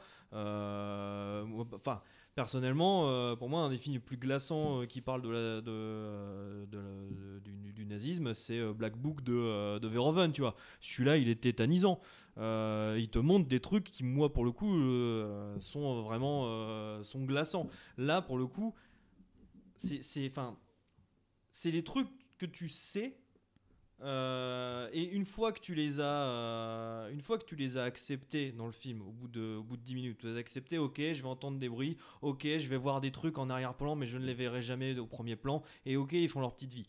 Qu'est-ce que tu me racontes de plus? Qu'est-ce que, ouais, qu'est-ce que, qu'est-ce qu'il y a en- de, de plus derrière? Parce que moi j'ai compris tout ce qu'il voulait me, tout ce qu'il voulait me raconter, mais euh, tu le comprends assez vite. Et, euh, et c'est chiant hein, parce que euh, c'est vraiment, je te dis, c'est pas un film que, que je trouve nul, que euh, que je trouve raté, euh, bien au contraire. C'est juste que euh, là, on parle vraiment d'un point de vue purement émotionnel, sensitif. Ça n'a pas fonctionné euh, sur moi. Mais, euh, mais je pense par exemple que ça serait très intéressant de l'étudier au lycée. Mmh, ouais. Par la suite, tu, tu fais un, voilà, tu fais, tu, tu mets un, tu mets un extrait de, de, de ça, un extrait de Schindler, un, ex- un extrait de, de Shoah. Brouillard ou de Shoah, pour voilà, identifier les différentes façons de mettre en scène la Shoah, parce que c'est la manière dont c'est dont c'est filmé, c'est vrai qu'on l'a jamais vu comme ça, donc du coup rien que pour ça déjà ça mérite, euh, ça mérite d'être euh, d'être félicité.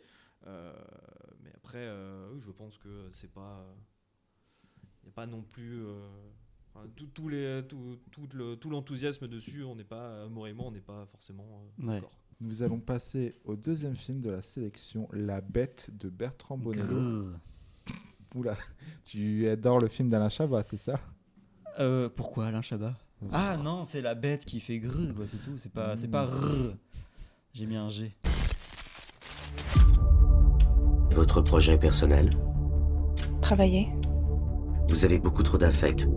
Faut choisir entre le travail et les affects. Oui. L'intelligence artificielle peut vous aider à vous débarrasser de vos affects. Purifiant votre ADN, vous allez replonger dans vos vies antérieures pour nettoyer les traumatismes dont vous avez hérité depuis des siècles. J'ai ce sentiment très profond que quelque chose de terrible va arriver. Donc la deuxième adaptation de La Bête dans la jungle d'Henry James à sortir par le cinéma français, après une première adaptation dansante signée par Patrick Chia l'été dernier avec Anaïs de Moustier et Tom Mercier. La Bête est le nouveau film de Bertrand Bonello. L'auteur semble poursuivre ses questions existentielles angoissantes et contemporaines après son film collage Coma, en confrontant Léa Seydoux et Georges Mackay à des sujets tels que l'intelligence artificielle et les incels. Donc, euh, moi, je vais commencer. Vaut mieux, encore une fois. non, non, mais là, là, on sera sur la même longueur d'onde. On sera plus ou moins sur la même longueur d'onde. Euh, D'habitude, je suis assez vraiment client du cinéma de Bert de Bonello. Euh, je trouve justement qu'il est un des rares euh, cinéastes en France à, à parler justement cette no- ces notions de peur contemporaine, surtout auprès d'un public jeune, de personnages jeunes. Je pense à Nocturama, par exemple, où euh, il filmait vraiment ça, des jeunes un peu sans avenir qui vont commettre l'irréparable pour, pour faire on ne sait, pour on ne sait quelle raison, en plus de ça. Euh, mais euh, là, euh, il refait plus ou moins ça avec des sujets qu'on a qu'on voit très de plus en plus actuellement, notamment la question de l'intelligence Mmh, artificielle. mmh. euh, celui des incels à- lors de la deuxième partie du film. Ouais, c'est- je savais pas qu'il y avait des incels dedans. C'est quoi le bail avec ça dans ce Alors, film? En fait, tu. euh, Les incels doux Ouah, j'ai mis du temps à la voir Voilà. celle-là. Oh là là, Léa Sel. Léa- Léa Seydoux, Oh là là, Voilà. d'accord. magnifique, Ah, ah, magnifique. ah, ah. Il est fier comme un cul. Non, en fait, du coup, c'est un peu le, c'est un peu le principe du film, c'est que tu vas, euh, tu suis d'abord Léa Seydoux dans un monde futuriste qui veut rejoindre un espèce de boulot pour euh, un ministère. Mais pour cela, elle va passer par une intelligence artificielle doublée par Xavier Dolan, qui va lui proposer, enfin qui va lui demander de Je n'ai même pas remarqué que c'était lui. Je l'ai vu au générique. Eh. Euh, et en fait, euh, on lui dit, bah, par contre, pour que tu sois, euh, tu fasses ton boulot euh, ministériel et que tu ne penses qu'à ça et tout, on, ils veulent lui enlever tout type d'émotion, tout, mais en lui, en passant par ses vies antérieures qui feront que ben euh, elle va vivre, elle va ressentir, des- on va lui montrer ses histoires, Alors, pour l'instant, c'est Assassin's Creed euh, ce film. que ses vies Oui, antérieures. c'est un peu de ça. un ouais. voyage dans le temps mental et Mais du coup, c'est quoi le rapport avec les incels? Et ben en fait, Hmm. tu as une deuxième histoire. Tu as deux histoires dans le film. Enfin, plutôt si la ce n'est troisième. plus, ouais, ouais, il y en C'est a la plus. troisième si on compte celle de, ben, du, la, de la C2 qu'on suit euh, dans ce futur. Bah non, parce que t'as aussi. euh, Même attends, eux auraient compris. euh, L'épisode aquatique, si j'ose dire, c'est pas une, euh, une histoire à part aussi ou... Bah, c'est celle, c'est la première dans le Ah. film d'époque. Ok. Parce que t'as un film, en gros, dans sa mémoire, il y a une époque euh, 18e siècle, un Ouais, truc comme bah, c'est ça. c'est la même. Hein. Une époque dans les années 2010. Et c'est tout, il y a que ça. Ouais, il y a que ça. Et la troisième époque, c'est l'époque futuriste Ouais. où elle. euh, Ok, très bien. Donc, euh, du coup, tu as, une t'as une première. Voilà, Amaury a tout dit pour les temporalités Hmm. du film. Mais dans la seconde partie, ça, c'est une sorte de néo-slasher euh, qui est. euh, qui est... Je vois Stéphane qui fait une mine euh, dubitative. Ouais, c'est Mais- c'est très néo. Hein. C'est Ouais, très très néo. Mais c'est très vraiment. euh, enfin, il reprend carrément le passage de Scream avec le Ouais. téléphone. Euh, et en fait, tu suis Léa Seydoux qui veut être une actrice euh, à Los Angeles. Et pendant ce temps, tu as Georges, bah, le, la figure qui représente masculine, qui est représentée par Georges Mackay, qui joue un mec de 30 ans. Qui, est, qui se filme en disant Eh, mais je vais mal dans ma vie, mais tout ça, c'est à cause des meufs. Et, euh, Mm. et, euh, je Alors cela dit, je crois que le- Bah, le- l'épisode incel de, de ce film est tiré de- d'un d'un vrai fait divers, non? Bah oui, il y a ça. plein de faits divers comme Bah, ça. il y a euh, Rogers, ouais. euh, il y a euh, le truc euh, de Polytechnique aussi. Enfin, il y a plein de trucs Mm. comme ça. Où justement il se filme et en- il, va pas, il veut en fait euh, tuer Léa Seydoux euh, qui, Ouais. qui stalk au début, Mm. qui ensuite veut s'introduire dans la demeure que, euh, Ok. que Léa Seydoux en fait garde pour des personnes riches pour euh, euh, l'été. Et euh, t'as tout ça, t'as toutes ces, ces- ces citations, ces citations euh, euh, référentielles, t'as toutes ces citations euh, euh, en termes d'influence d'époque aussi, mais avec le sentiment de dire ouais, mais. Ouais, et, et quoi? Voilà, mais c'est ça, mais Hmm. et quoi? Mais. Ouais. en fait, Les comics sur MS. le film est, pour moi, il est vraiment fascinant et quand il ne raconte rien, quand non mais Ah ouais? dans, dans l'idée Ah, où euh, non mais J'adore le film quand il n'existe pas. non, mais il y a en fait le parce que le personnage de la C12 c'est quelqu'un qui en fait ne peut pas bosser pour ce, le poste qu'elle lise et tout parce qu'en fait c'est quelqu'un qui est euh. Trop sensible. qui est trop sensible, qui, est, qui exprime trop d'émotions euh, face à un futur que Bonello présente com- complètement aseptisé euh, Mm. émotionnellement parlant. Et euh, du coup, tu as des, juste des moments qui se font très... euh, Bonello l'a l'a jamais caché qu'il a hâte, qu'il est passionné par la saison 3 euh, de Twin Peaks. Tu as des moments dans le film qui sont vraiment comme dans Twin Peaks The Return, où tu vas juste avoir à un moment donné, euh, moi j'étais comme Léa Seydoux dans le film, tu as Léa Seydoux qui regarde la télé, elle voit un- une émission un peu cheap de karaoké euh, d'un mec qui chante une chanson, une balade amoureuse. euh, Oui, euh, Nagui, oui. je connais. non. et elle est émue.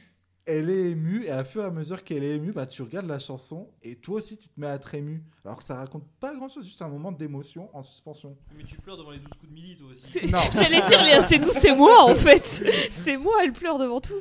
Mais du coup, euh, non, moi je pleure devant les pubs euh, au cinéma. Avec euh, les vieux et les chiens. voilà. Moi, j'ai pleuré devant la pub avec les vieilles. Ah, moi, j'avais l'image. Voilà. J'ai dit qu'elles avaient bien changé les Totally Spice. Ouais.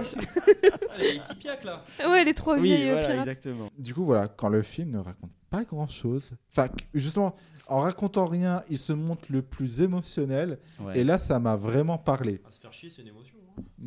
hein.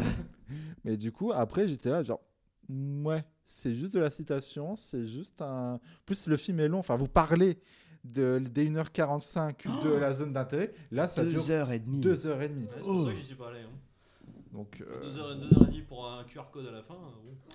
Oui, ouais, voilà, disons les choses. Le générique de fin, c'est un QR code. Il notait scannez-moi, vous aurez le générique. Bon. Bah, c'est une vidéo en fait. bah, c'est Enfin, c'est le générique, c'est le générique de fin qui défile. Ouais. Mais Et- à un moment, j'ai. C'est un lip dub, euh, Putain, mon rêve dans un Auchan. T'as la voyante que. Mais du Léa coup, Seydoux aucun intérêt de faire un QR code juste pour regarder la même vidéo sur ton putain de tel. Alors, Pardon alors. À part dire, oh, la technologie Non, non, mais justement, c'est ça qui est drôle. C'est, enfin, moi, l'idée, je la trouve plutôt bien parce que justement, il te montre un truc aussi basique qu'un QR code qui est Mhm. complètement froid, qui ne veut rien dire. Et dans la salle, enfin, en tout cas, moi, je l'ai vu le, jour, le soir de sa sortie, euh, t'avais une émotion provoquée par les gens. T'avais les gens qui disaient Bah, Oh, Tout le monde était vénère. Ouais. 2010, de retour. Non, vraiment, t'avais vraiment tout le monde qui genre oh bon. Et ils sortent, tout le monde sortait les téléphones. Bah, et ils commençaient à rigoler, à dire vas-y, il y avait il y avait des vieux dans ma rangée qui disaient et vas-y, mais sors le téléphone, il faut qu'on le mette. et il y a quelque chose qui Comment on fait déjà le QR code? Attends.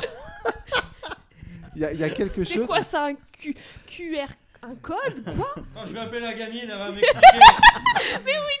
il y a Et tout ça, tu dois le faire en 15 secondes. Ouais, hein, tu dois faire- va et waouh, ça ça va va très vite. il y a quelque chose qui est provoqué et que je trouve Ouais. va à l'encontre du monde un peu froid que euh, Bonello euh, Mm. dénonce un peu. C'est pas juste. Alors oui, Mm. c'est un gadget. Je suis d'accord. C'est Oui. un gadget. C'est un peu, c'est un peu un gadget un peu poseur aussi, Oui. mais que je trouve un peu malin et ça change un peu de l'ordinaire. Ouais. J'ai trouvé ça rigolo. C'est et- ludique, comment on s'amuse Voilà. un petit peu au bout de ces deux heures Parce et que, demie. non, mais, euh, parce que voilà, Je sais que mon film est pas très bien. Ouais, Ouais, voilà, c'est un le, problème. le postulat du film, justement, me- méritait d'être ludique. Enfin, en fait, tous les Mm. moments de suspension. Il y a des moments où tu les assez doux en nightclub qui font très aussi. euh, euh, un peu. euh, c'est un peu Bret Easton Ellisien, euh, où elle est juste en train de de se faire chier en nightclub dans Mm. un monde très riche et tout. Elle, elle veut juste danser, rencontrer Ouais. quelqu'un, elle aussi, à la recherche de ça. Mais c'est marrant parce que enfin moi j'ai vu l'abondance du film et ça j'avais trop envie de le voir en voyant l'abondance Ah. et en fait plus vous en parlez ça. plus j'ai l'impression que c'est pas du tout la même chose que qui Bah, m'a été vendu. Moi, c'est exactement le ressenti que j'ai, c'est que sur le papier, il y avait aussi la promesse d'un scénario Mais oui, extraordinaire. Bah oui. Ouais, ouais. Euh, voilà, quelqu'un Le pitch, il euh, est qui, trop bien. pour être engagé euh, dans un ministère déshumanisé,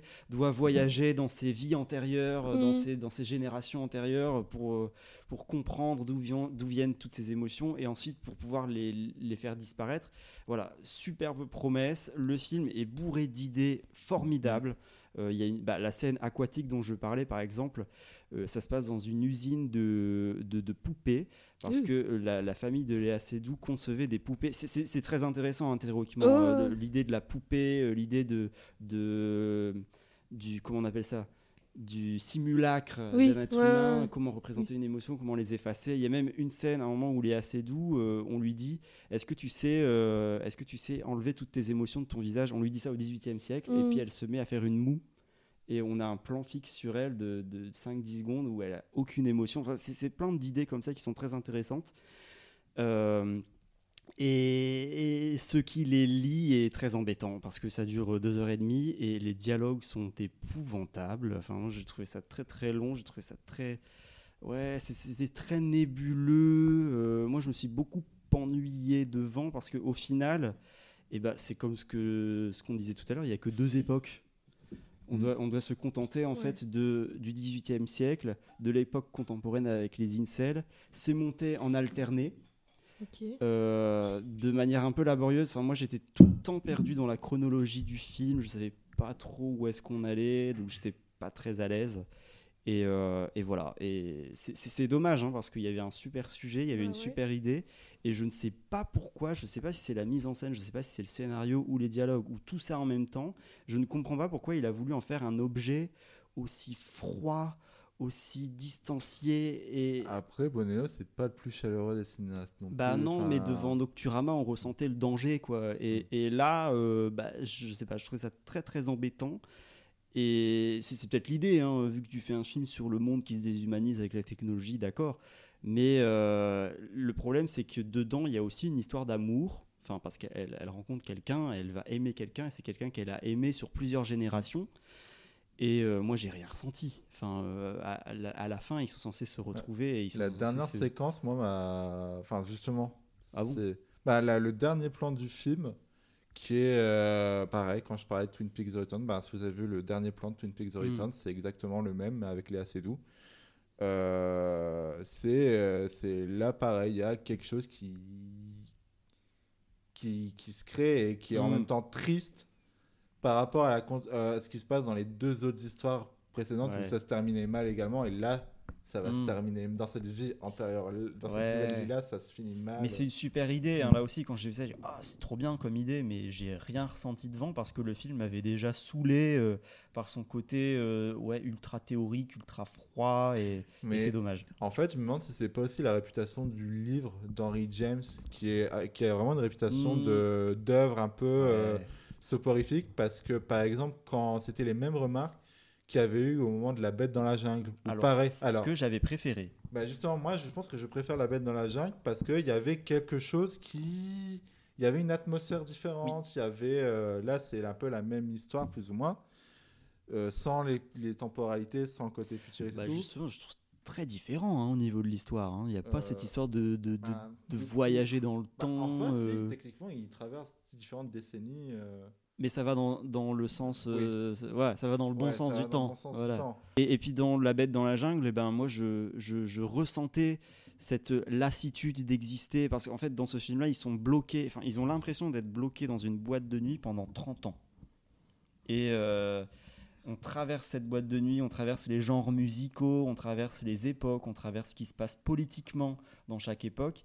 Et au bout d'un moment, ben, c'est de ce couple en fait, et un peu là, LAS, euh, d'exister. Et euh, je trouve qu'il y avait quelque chose d'assez beau sur la durée et d'assez hypnotisant dans ce film. Et je regrette de, de ne pas avoir été autant hypnotisé dans le Bonello du coup. Après, si je peux me permettre, du coup, c'est donc une femme qui veut travailler pour un ministère déshumanisé, c'est ça? Ouais. Bah, elle a qu'à rejoindre le gouvernement français, du coup. Oh bon, faut juste ajouter aussi que Léa Seydoux était extraordinaire comme d'habitude. Léa Seydoux que nous allons retrouver bientôt chez Quentin Dupieux. Et Mhm. c'est étrange, mais le prochain film de la liste ne serait pas un film de Quentin Dupieux. Mais oui. Nous allons donc parler de Dali. Maître, on peut faire une pause un peu là Oh, Putain, quel enfer Mais ça va pas la tête T'es fou de le déranger comme ça, tu sais qui c'est Dali est probablement On est là le seul artiste encore vivant sur cette planète. Donc après Yannick l'année dernière, Quentin Dupieux revient dans nos salles pour un film absurde autour de la figure de Salvador Dali. On y suit Anaïs de Moustier, un journaliste voulant faire un documentaire sur le célèbre artiste surréaliste. Deux choses. L'un, il est imbuvable et de deux, il sera joué par plusieurs acteurs populaires du cinéma français, notamment Jonathan Cohen, Édouard Baird ainsi que Gilles Lelouch. Qui veut commencer pour parler du Dupieux de l'année euh, Euh, oui, beaucoup. Et, euh, et euh, bon, voilà, je vais, ce que j'ai beaucoup dire euh, là dans les cinq prochaines minutes, c'est que je me suis énormément amusé devant ce film, comme souvent je m'amuse chez, chez Quentin Dupieux. Euh, pourquoi? Parce que, bon, déjà, c'est très euh, galvaudé de dire ça, et on n'en attendait pas moins d'un cinéaste comme Dupieux, mais il évite tous les écueils de, qu'on retrouve dans les films sur les artistes. Euh, moi, ça m'emmerde assez souvent un, un film biographique. Comment t'as pas envie d'aller voir Boléro au cinéma Ah non, Fontaine Non, non, non, certainement pas.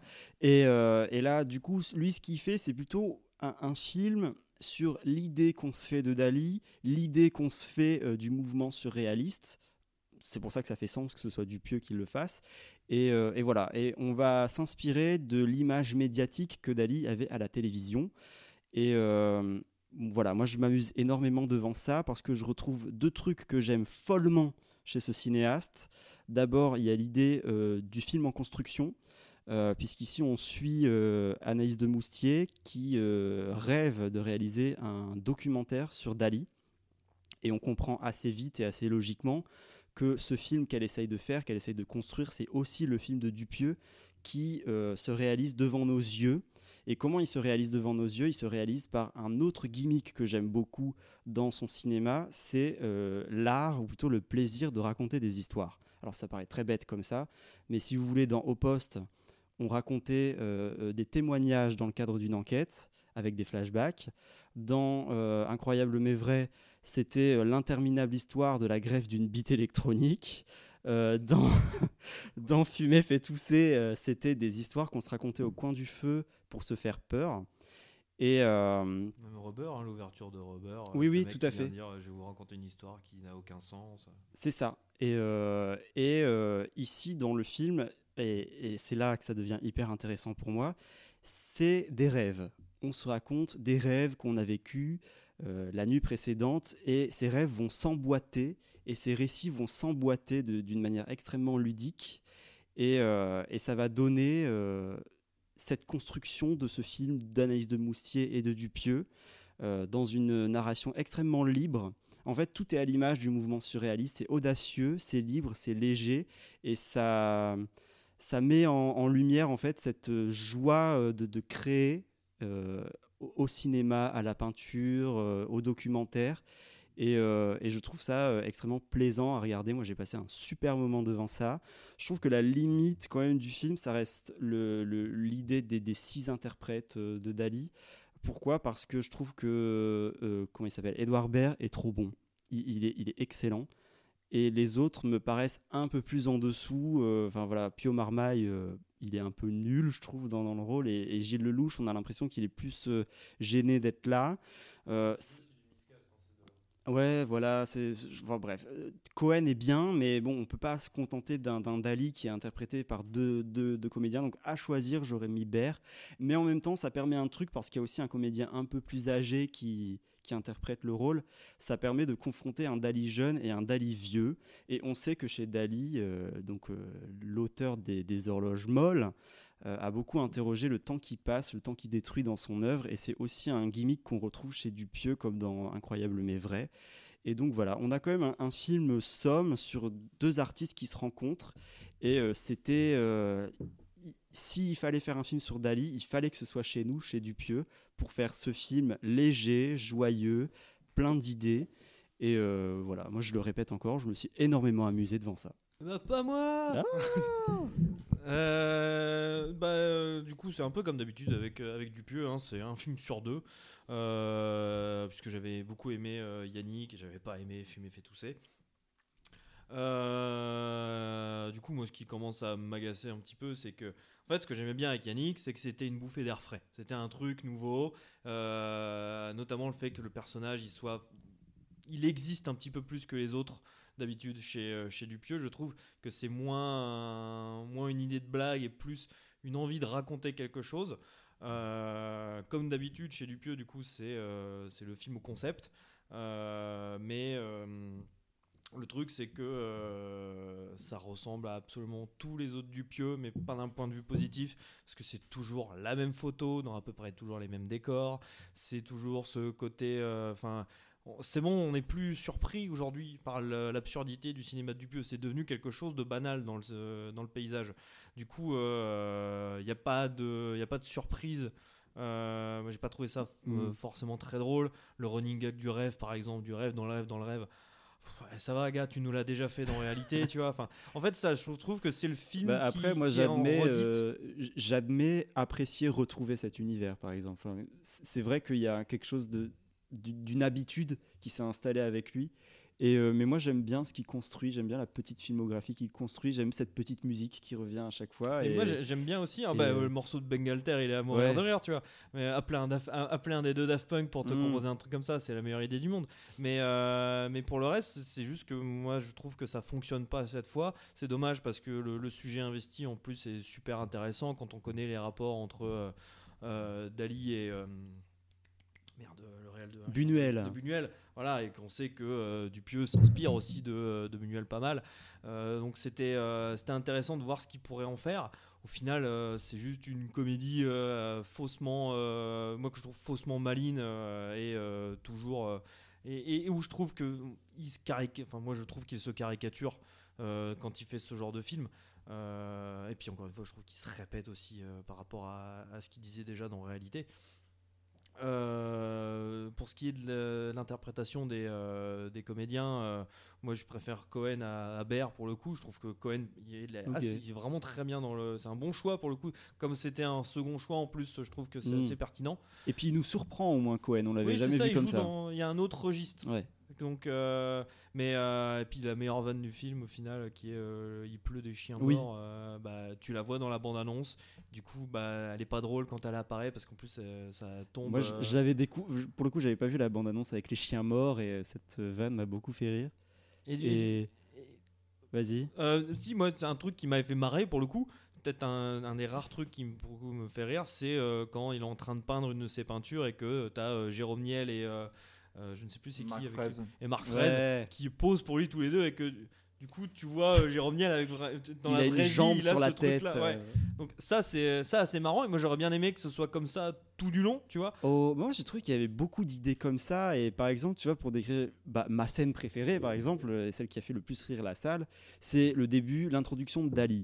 Il y a Anaïs de Moustier et euh, une assistante qui sont dans un couloir. Et euh, Dali arrive au bout du couloir, il dit Oh, ça fait. J'ai eu un trajet interminable. Et puis il parle comme ça. Et. euh, ah, mais vous, voulez à boire et tout? Oui, je veux de l'eau. Et il continue de parler, il continue d'avancer dans son couloir et on se rend compte que c'est interminable que ce couloir, il, il met 10 ans à le traverser.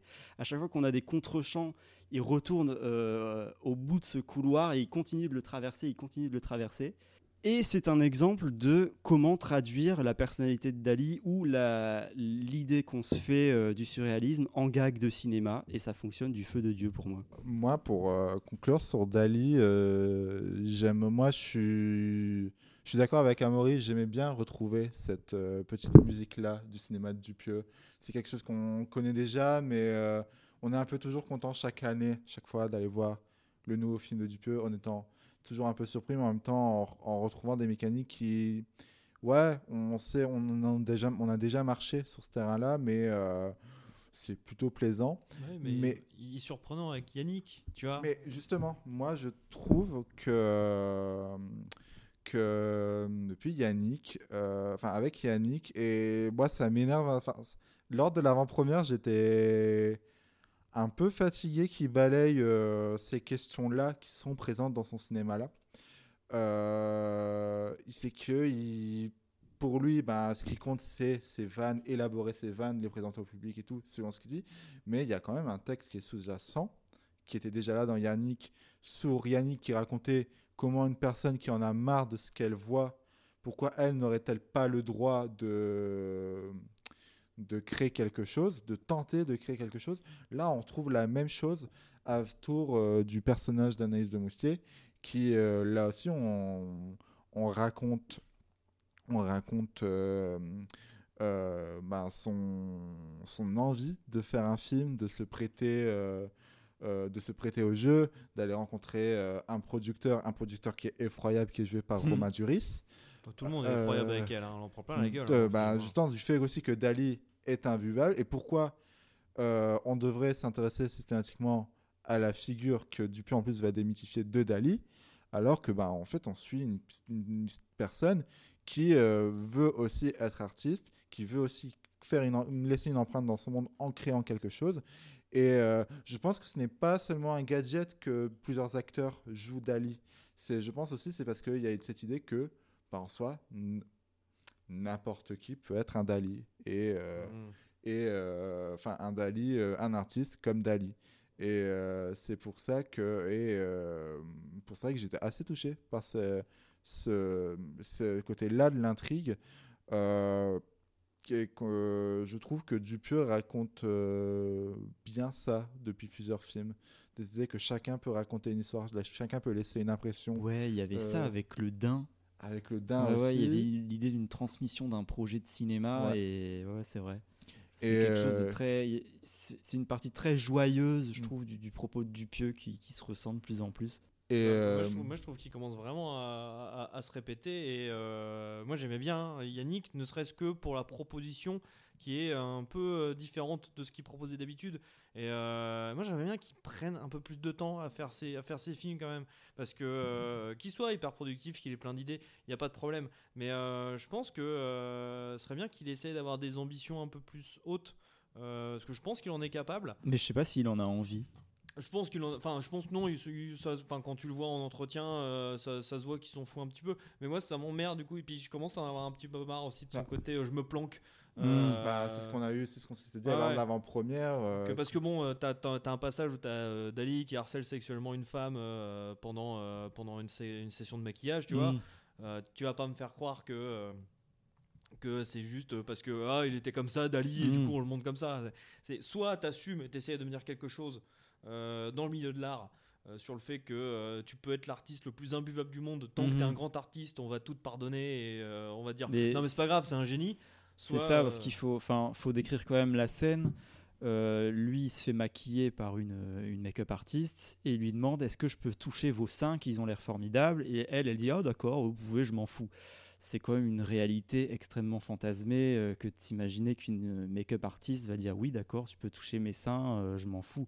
C'est, je, suis d'accord sur le fait que la, scène soit un peu à côté de la plaque et que c'est dommage que euh, il en ait pas fait autre chose que juste ce gag léger entre grosses guillemets. Parle de Demoustier, mais euh, Demoustier, euh, à la fin, elle se fait voler son film. hein. C'est pas elle qui a fait le film à la fin, hein, c'est Dali. hein. Mm. Donc, euh, et, euh, moi, du coup, quand je vois des gens dire que euh, il est bienveillant envers Demoustier, non, pendant tout le film, elle se fait insulter par tout le monde. À la fin, Dali récupère son film. Moi, je vois pas un portrait. Enfin, déjà, c'est le seul perso féminin du film.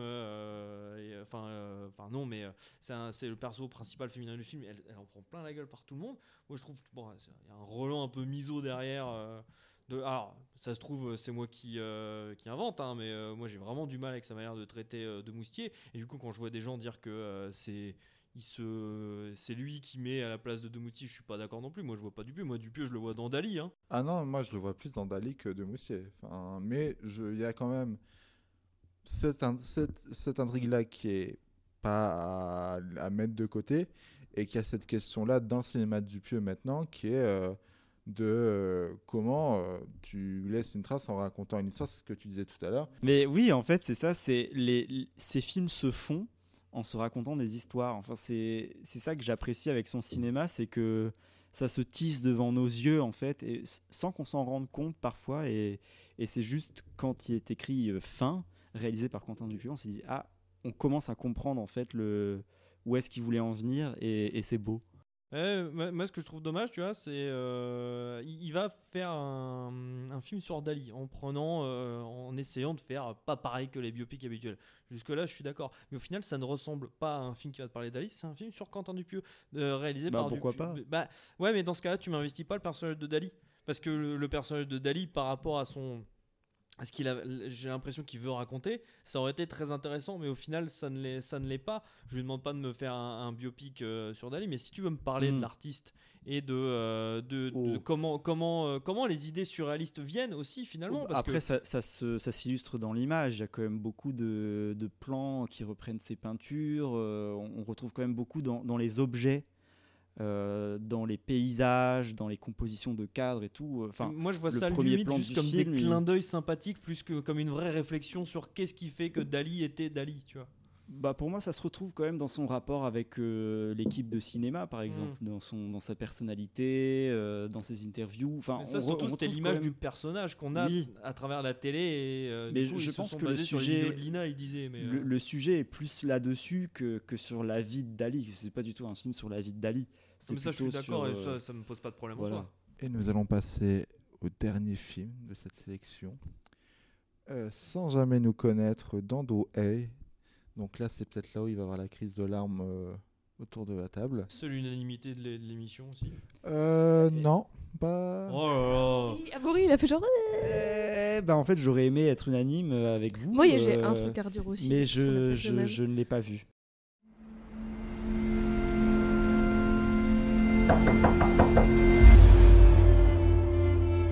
Hello? Saw you looking at me from the street. I'm assuming you're not with anyone. Never see you with anyone. Seconde adaptation du roman Strangers de Teishi Yamada, euh, de film- après le film japonais Les Désincarnés de Nobuhiko Obayashi, le réalisateur de Ah. House.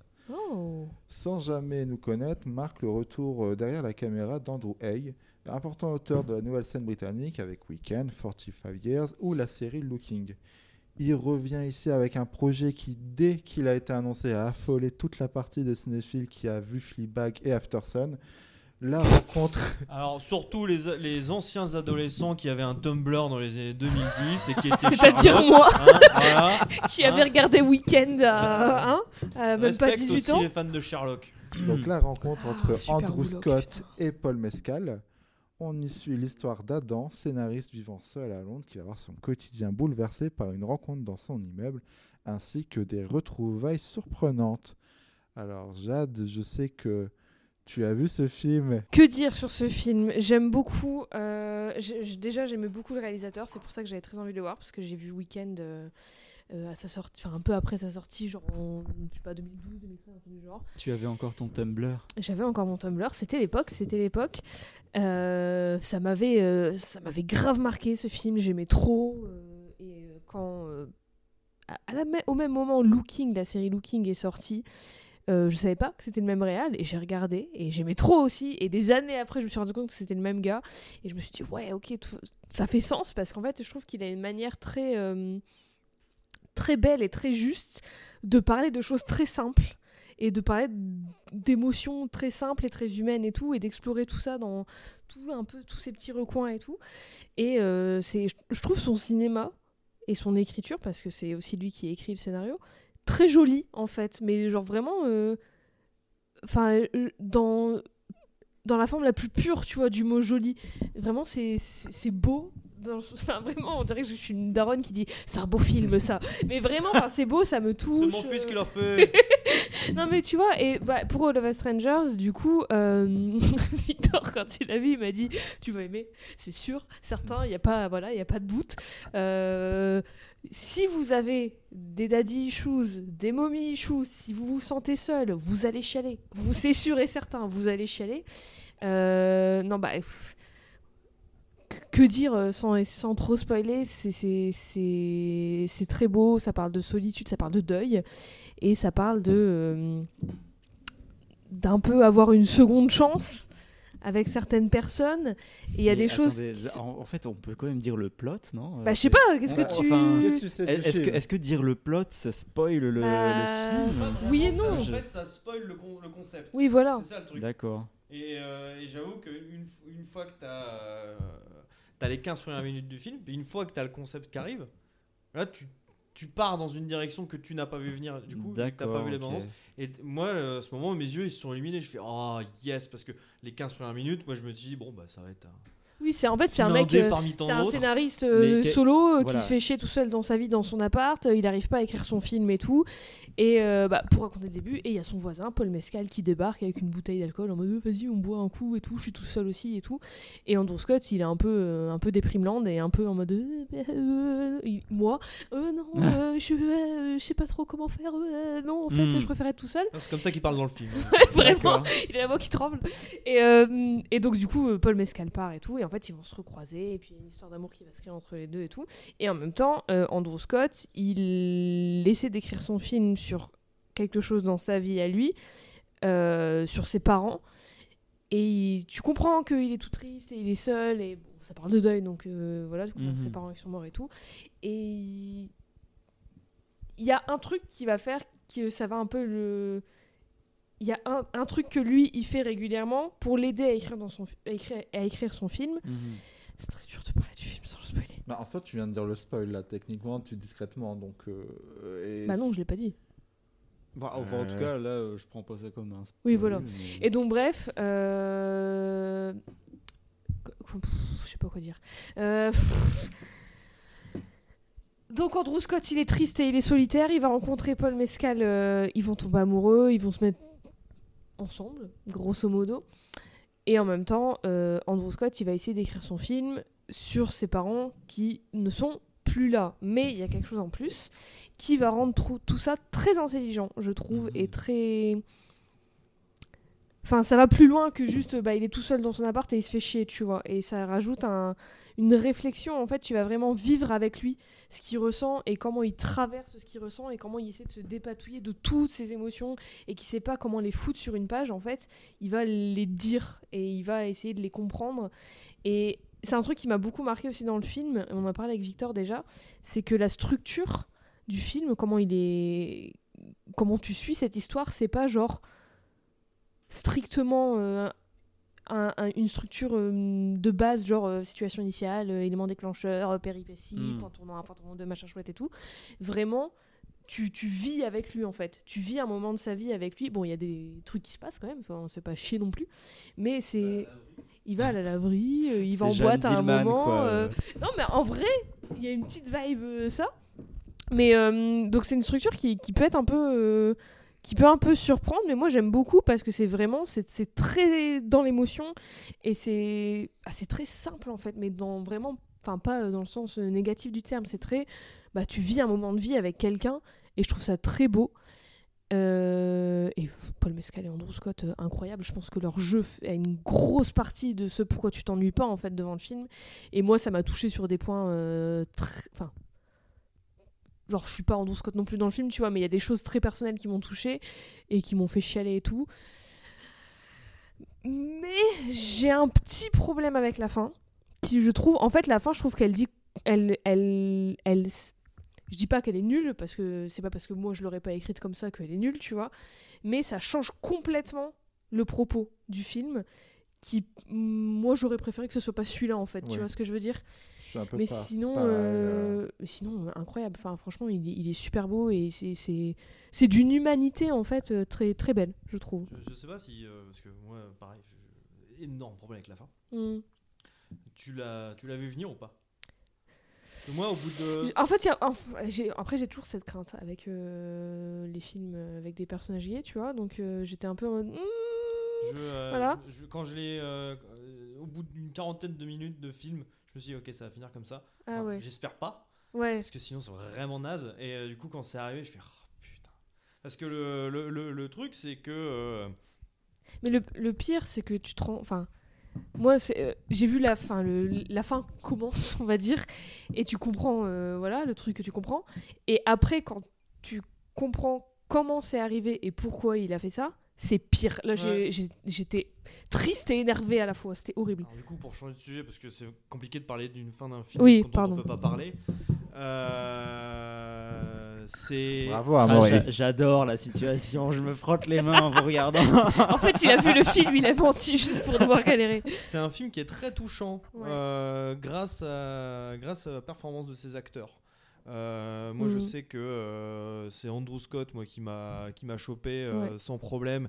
Et euh, au bout de 30 minutes, je me dis, ok, bah, le film il peut durer 6 heures, je m'en fous, je te suis jusqu'au Oui. bout du monde. J'ai envie de le voir sa vie, juste. Et là où ça fonctionne, c'est qu'en plus, la mise en scène, elle est ultra précise, très très belle. C'est un, Euh, ex- un excellent metteur en scène. plein euh, de bonnes idées euh, Mm. dans sa façon de, de mettre en scène les personnages, de les, de les mettre en face de miroir. T'as des, des super effets de jeu de miroir qui sont vraiment top. Mhm. Euh, toute la partie dont on peut pas parler malheureusement. Et c'est là où à chaque fois tu te, tu te fais voir parce que c'est c'est vrai que cette idée de seconde chance du coup, euh, elle est géniale. Ouais. Euh, elle te- elle- elle t'emmène quelque part, elle te pose des questions sur comment je fais le deuil. Euh, quand, on, quand tu perds quelqu'un euh, et que tu as ce besoin d'avoir de tu te dis j'aurais dû lui dire certaines choses que je ne pourrais jamais lui dire du coup c'est abordé. C'est aussi toute cette question de je suis en train de grandir et il y a des gens qui ne me verront pas grandir du coup. Et j'aimerais bien qu'ils soient fiers de moi. Enfin tout ça c'est euh, c'est vraiment euh, très très euh, très très cool. Voilà vraiment enfin ce qui ce qui fait que le, le- le film fonctionne je pense c'est vraiment c'est son c'est son cœur en fait. Ouais. Euh, de, et de- de ce que, de ce que ça raconte parce que c'est extrêmement bien écrit jusqu'à malheureusement sa fin qui, qui tombe en eau de boudin. Mais euh, l'écriture elle est vraiment super ce qui fait que tu c'est pourtant c'est le genre de film où tu pourrais facilement t'ennuyer parce que t'as déjà vu ça ailleurs et compagnie. Sauf que le, euh, la manière de l'aborder C'est ça, ouais. fait que euh, il te chope. Mais pareil dans Weekend. Weekend, c'est littéralement, tu suis deux mecs sur un week-end. Juste, en fait, ils sont dans un appart et ils se rencontrent euh, à une soirée, ils couchent ensemble et pendant un week-end, ils parlent. Et c'est trop bien. C'est trop, trop bien. Et c'est trop beau et c'est trop touchant. Je il, a une... il est trop fort pour raconter juste la vie, en fait. filme très bien aussi les relations sexuelles hein, entre lui et euh, Chou, euh, Choukri. euh, non, c'est. Monia Chokri. Monia Chokri, Ouais. pardon. Euh, entre lui et Monia Choukri, là, on a quand même eu euh, de, de belles propositions de comment je mets Ouais. en scène euh, des rapports sexuels aussi. Ouais, ouais, ouais, de ouf. De ouf. Donc c'est très, euh, c'est très très. euh, chez, chez- chez Monia, c'était très euh, très érotique, Mm. alors que ici c'est très très tendre, très doux. Oui, voilà, c'est ça. Il y a une délicatesse Ouais. euh, qui se dégage. Aussi une magnifique séquence de, euh, de boîte de nuit là. euh, C'est Oh euh, vraiment où tu pareil, tu en fait tu euh, c'est c'est comme euh, comme j'ai dit quoi, c'est une tranche de vie dans laquelle tu as envie de, de faire partie et euh, où vraiment euh, tu pourrais euh, tu pourrais faire ça pendant 2 3 heures, ça poserait pas de problème Là, parce que Vous vous rendez compte que vous parlez un langage qui me plaît beaucoup. Bah hein. oui. Des tranches de vie, Mais deux bah, garçons qui Bah s'aiment, oui, mais une je boîte sais que de nuit. niche, hein, euh, que j'aime bien en plus. Et en plus, Stéphane l'aime bien. Et toi, Victor, du coup? Alors, euh, j'ai- j'ai- j'aime beaucoup le film. euh, Pas assez théorique à son goût. Non, mais non. Alors, ça va être un peu. Vous allez un peu vous moquer de moi parce que je vais un peu reprocher les mêmes, la même chose que vous avez reproché à la, à la zone d'intérêt. C'est que, euh, en fait, pendant le, le film m'a eu vraiment émotionnellement par ses acteurs, par cette notion de seconde chance et cette notion de non-dit qui parviennent à être éclatées, à, à se dire les choses. C'est des choses qui m'ont énormément touché. Je tiens au passage, parce qu'on parle beaucoup d'Andrew Scott et Paul Mescal, mais euh, Jamie Oh. Bell et Claire Oh, Foy sont incroyables. la aussi. scène, où il, la scène où il lui dit. euh, hmm, ça va Mais spoiler. du coup, le fait, je viens de le spoiler Ouais. par contre. Non, t'as rien spoilé du tout. Depuis quand Jamie Bell il a, il a cet âge-là? Moi j'étais pas prêt. Moi j'ai encore cette image de lui tout jeuneau dans King Kong. Du coup ça m'a fait tout drôle de le voir là. Oh. Bah oui, le temps passe. Le temps passe, et oui. Mais, euh, mais du coup, Oui, ils sont très euh, forts aussi. Je, le film m'a vraiment eu au début, enfin même surtout en soi, au début, à la fin, euh, la scène dans le nightclub aussi au milieu. Tout ça, ça m'a eu. Le film déborde vraiment d'humanité, Ouais. de un peu comme une, une sorte de plus ou moins de safe space, un peu de de, de, de trucs où on se sent un peu réconforté quand tu vois, on voit ce qui se passe. Euh, il y a un côté, enfin, Oui. Enfin, je vois oui et Oui. non en même Oui temps, parce qu'il y a des moments où j'étais. euh, il y a des moments qui Mais sont en même temps, mais c'est trop bien parce que tu passes par toutes les Voilà. émotions. Il y a des moments où j'étais ultra triste et des moments où j'étais vénère, quoi. Et, et Andrew S est un cinéaste qui est vraiment doué pour ça. Et il y a un- parce qu'on parle en effet Weekend. Alors moi Ouais, c'est j'ai le- pas vu ses autres films. C'est le dernier que j'ai vu euh, avant de que j'ai découvert avant de voir. Euh, Linon euh, non, pas Lil Pete. Celui-là j'avais moins accroché. C'est 45 euh, Years, Years, ouais. avec Charlotte Rampling. Où pareil c'est alors. Ça, euh, plus d'expérience, je crois que je sortais de partiel en licence une fois après avoir vu, euh, avant d'aller voir ce film. Il, il pleuvait, j'étais pas dans le mood. Euh, le sujet du film m'atteignait, mais il a vraiment fallu attendre la séquence finale pour Ouais. vraiment que le film, tout le film un peu me, me fracasse. Mm.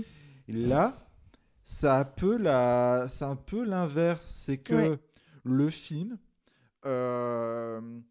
te, non mais, Non. le film te, te, te fracasse tellement à Tout chaque long, scène, ouais. tout le long, à chaque scène, comme s'il en avait un peu conscience à l'écriture. Je dis pas qu'il l'a fait intentionnellement en mode vas-y spectateur pleure, Non, mais ouais. il... il tourne un peu en rond comme ça, il tourne un peu en rond comme ça, une fois qu'à chaque fois que, tu, que je m'attendais, euh, je savais que j'allais pleurer à la fin de la scène, je- ah ok, donc ça attend, ah ok, ça être encore une scène je vais pleurer. Je, je, la, la scène où ils sont dans un nightclub, ça m'a fait un peu une bouffée d'air parce que je me dis, ah ok, il y a eu ce concept génial, il va, il va se déployer un peu dans la vie, dans, dans, Mm. dans les quartiers londoniens. Avec Paul Mescal, on va voir un film là qui va se battre. Maintenant, le film va aller dans ce couple, va raconter la vie de ce couple. Ouais. Il ne le fait pas vraiment. Il- Mais moi, c'est mais c'est ça le, le- le problème que j'ai. hein, Enfin, qui, qui. Il le fait pas vraiment Mais le problème, du coup, que. Enfin, c'est un peu lié au problème que j'ai avec la fin, c'est que il y a. Je trouve que, du coup, la fin telle qu'elle est, ça fait. Enfin, il y a un peu de films ensemble, Voilà. du coup. Et jusqu'- jusqu'à ce moment-là, moi, ça m'allait parce que ça, il y avait le truc où en fait, quand il retrouvait Paul Mescal, c'était un peu bah, le renouveau, un peu, tu vois. Et du coup, voilà. Euh, mais moi, le truc que. euh, on en avait déjà parlé euh, ensemble, le truc de la structure et du fait que c'est un peu répétitif dans un sens. Je comprends, mais en même temps, je trouve pas vraiment parce que, bah, après, j'ai pas vu la zone d'intérêt, mais de ce que vous avez dit, c'était un peu genre, bah, on a compris, au bout d'un moment, c'est toujours la même chose. Là, je trouve que c'est pas tout le temps la même chose parce que t'es investi dans ce personnage émotionnellement et tu vis, enfin, tu le vois lui évoluer dans ses émotions et évoluer dans son rapport à ses émotions et à son deuil et à ses machins. Donc du coup, ça change dans ça en fait parce que lui, il, il change peut-être pas du tout tout tout, mais il évolue et il il bouge en fait lui tu vois peut-être que la structure elle est toujours la même enfin c'est toujours il est chez lui il va il prend le métro il va là où il va, il revient chez lui, il, il couche avec Paul Mescal, il prend le métro. C'est un peu toujours la même chose, mais lui, dedans lui, il est plus vraiment la même, euh, la même personne à chaque nouvelle scène. Donc c'est en ça que ça change en fait, et que tu t'ennuies pas, je trouve. Bah, les allers-retours qu'il fait, ils sont nécessaires. Mais oui, en plus. Parce que tu le vois, mais enfin vraiment, c'est vraiment un truc de vie d'être euh, dans le métro ou dans le train, d'avoir ta tête po- posée euh, à la fenêtre et de penser à ta vie qui défile et penser aux trucs que tu viens de vivre et tout. Enfin, c'est. J'aime trop, moi, ces moments-là. Et aussi, finalement, qu'est-ce que c'est qu'un drame euh, pour nourrir euh, la création Oui, aussi, bah oui, oui, c'est très important, ça. D'une certaine manière aussi euh, l'imaginaire comme échappatoire et comme comme radeau de sauvetage aussi. Comme façon de process voilà, ce qui t'arrive, ouais. Parce que oui, c'est vrai qu'il écrit un scénario inspiré d'un truc qui lui est arrivé, donc c'est c'est aussi très important là-dedans. J'ai trop envie de le voir. Et d'ailleurs, alors je sais pas si euh, ça va te donner envie ou pas de le voir, mais je viens d'apprendre sur sa fiche Wikipédia que ce réal, Andrew Hay, il a été assistant monteur sur plusieurs films de Ridley Scott. Oh, ok. Voilà. J'entends l'intrus, ils sont toujours autour de Ridley Scott, c'est jamais Ridley Scott. Oh. Bah, Paul Mescal, Paul Mescal qu'on va retrouver bientôt Bah chez voilà, Ridley Scott tout dans est lié. Gladiator 2. Euh, alors on va passer au jeu pour la fin de cette Ouais. émission. La séquence de Nightclub, du coup, c'était Paul Mescaline. Oh. Est-ce que tu vas chercher ton pain à la Paul Mescaline Elle est un peu, un peu capillotractrice. C'est- On va perdre des auditeurs, des, des, des abonnés Ça, sur c'est la fin. Spotify. Alors, c'est le grand retour du jeu. Oui. J'avoue, bah, que lors de la dernière émission, je voyais pas trop comment je pouvais faire un jeu à partir de Monster ou de Pauvres Créatures. Euh, donc, euh, le jeu aujourd'hui, il est lié au... à Sans Jamais Nous Connaître. Et s'appelle, est-ce qu'il y a ce jeu a un nom? Je vois des morts. Le sixième sens. Donc, on change de lieu. Les morts parlent. Merci pour cette référence euh, incroyable.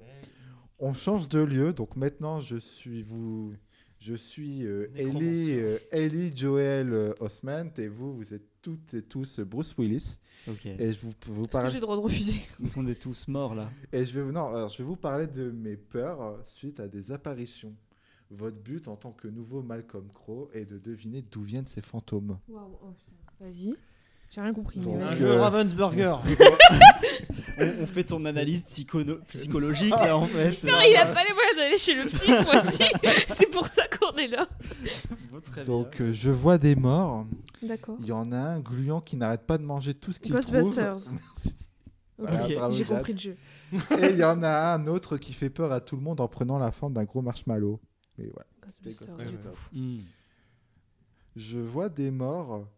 Et non seulement je les vois, mais en plus je dois deviner comment ils et elles ont été tués. tout Ghost en Whisperer. devant- Non, presque, presque tout en devant gérer ma vie de famille. Medium. Medium, Oui, Patricia ouais. Arquette. Voilà. Bravo. On n'était pas loin avec euh, Ghost Whisperer. Putain, j'espère que t'as mis Paul Target, je te jure. J'espère que t'as mis Paul Target. Je vois des morts, mais qui me demandent de jouer avec moi pendant que je fais du tricycle dans un motel alors que papa devient bizarre. Shining. Oui. Je vois des morts, Et le plus bizarre, c'est que c'est exactement 7 jours après avoir reçu un coup de Ring. téléphone Ah, étrange Ring, ouais. que j'ai reçu après avoir regardé une cassette bizarre alors que tout ce que je voulais c'était regarder une rediff du Big Deal. Du Ring, du Voilà. coup. Ring du Big Deal. Scary Movie 3, ça compte aussi. Ouais, ça peut compter aussi. hein. Mon ami Sadako. Oh. Elle méritait a de Big- gagner au Big Deal, on a Sadako, Big- franchement. Big Deal. euh. Et je vois des morts, c'est le dernier, qui ne demandent qu'à se souvenir d'eux. De qui? Hein, quoi? J'ai rien compris. Oula Ah, euh, Remember Me. Avec euh, Robert Pattinson. Non, Ah. non, mais Ça, c'est- t'as as plus ou moins donné la réponse. Un film avec Remember dedans hein? Alors, Remember Me. Euh, Souviens-toi l'été dernier. Non. Euh, y- Moi, Tout je le monde- connais tout un le jeu monde- qui s'appelle Remember Me. Tout le monde bah a oui. pleuré, tout le monde a pleuré quand ils entendaient Remember Me dans ce film. Coco. Oui. Ah. C'était quoi l'intitulé déjà? Je vois des morts qui ne demandent qu'à se Mais souvenir Remember. Ah. Remember Me, c'est le film à la fin où t'as Robert C'est Pattinson qui est en septembre. En là. septembre, ouais, ouais. Il est dans son bureau et ça dézoome et il est dans une des tours jumelles. Incroyable. Avec la prof qui note 11 Oui. septembre. Moi j'en ai un si vous voulez, mais c'est très niche, personne va l'avoir. Je vois des morts et c'est moi qui les ai tous tués et on est tous sur une plage et je suis en déprime totale. Euh... Eh ben, tes dernières Alone, vacances, I- euh, Lost. C'est une série, c'est pas Lost. Ah. Ah, le truc qui est sorti sur Prime. C'est une Je- série et c'est moi qui l'aime bien. Il y, a- il y a du monde hein, quand même là du coup. hein. Je l'aime vraiment beaucoup. Bah, bah, Barry? Oui, Paris. Ah ouais. voilà, c'est tout. On se retrouve euh, le mois prochain. Merci à vous pour votre écoute. Merci à vous pour votre participation. Merci Eh ben, à toi. merci pour ce, ce numéro. Hein. Et Il n'y a pas de quoi, oui. Victoire. Dali, le spectre de Forte. Je vois des morts. De, vois de Ouais, le Dali. mort de Dali, il est là. Et on se dit à la prochaine. À la Salut. prochaine.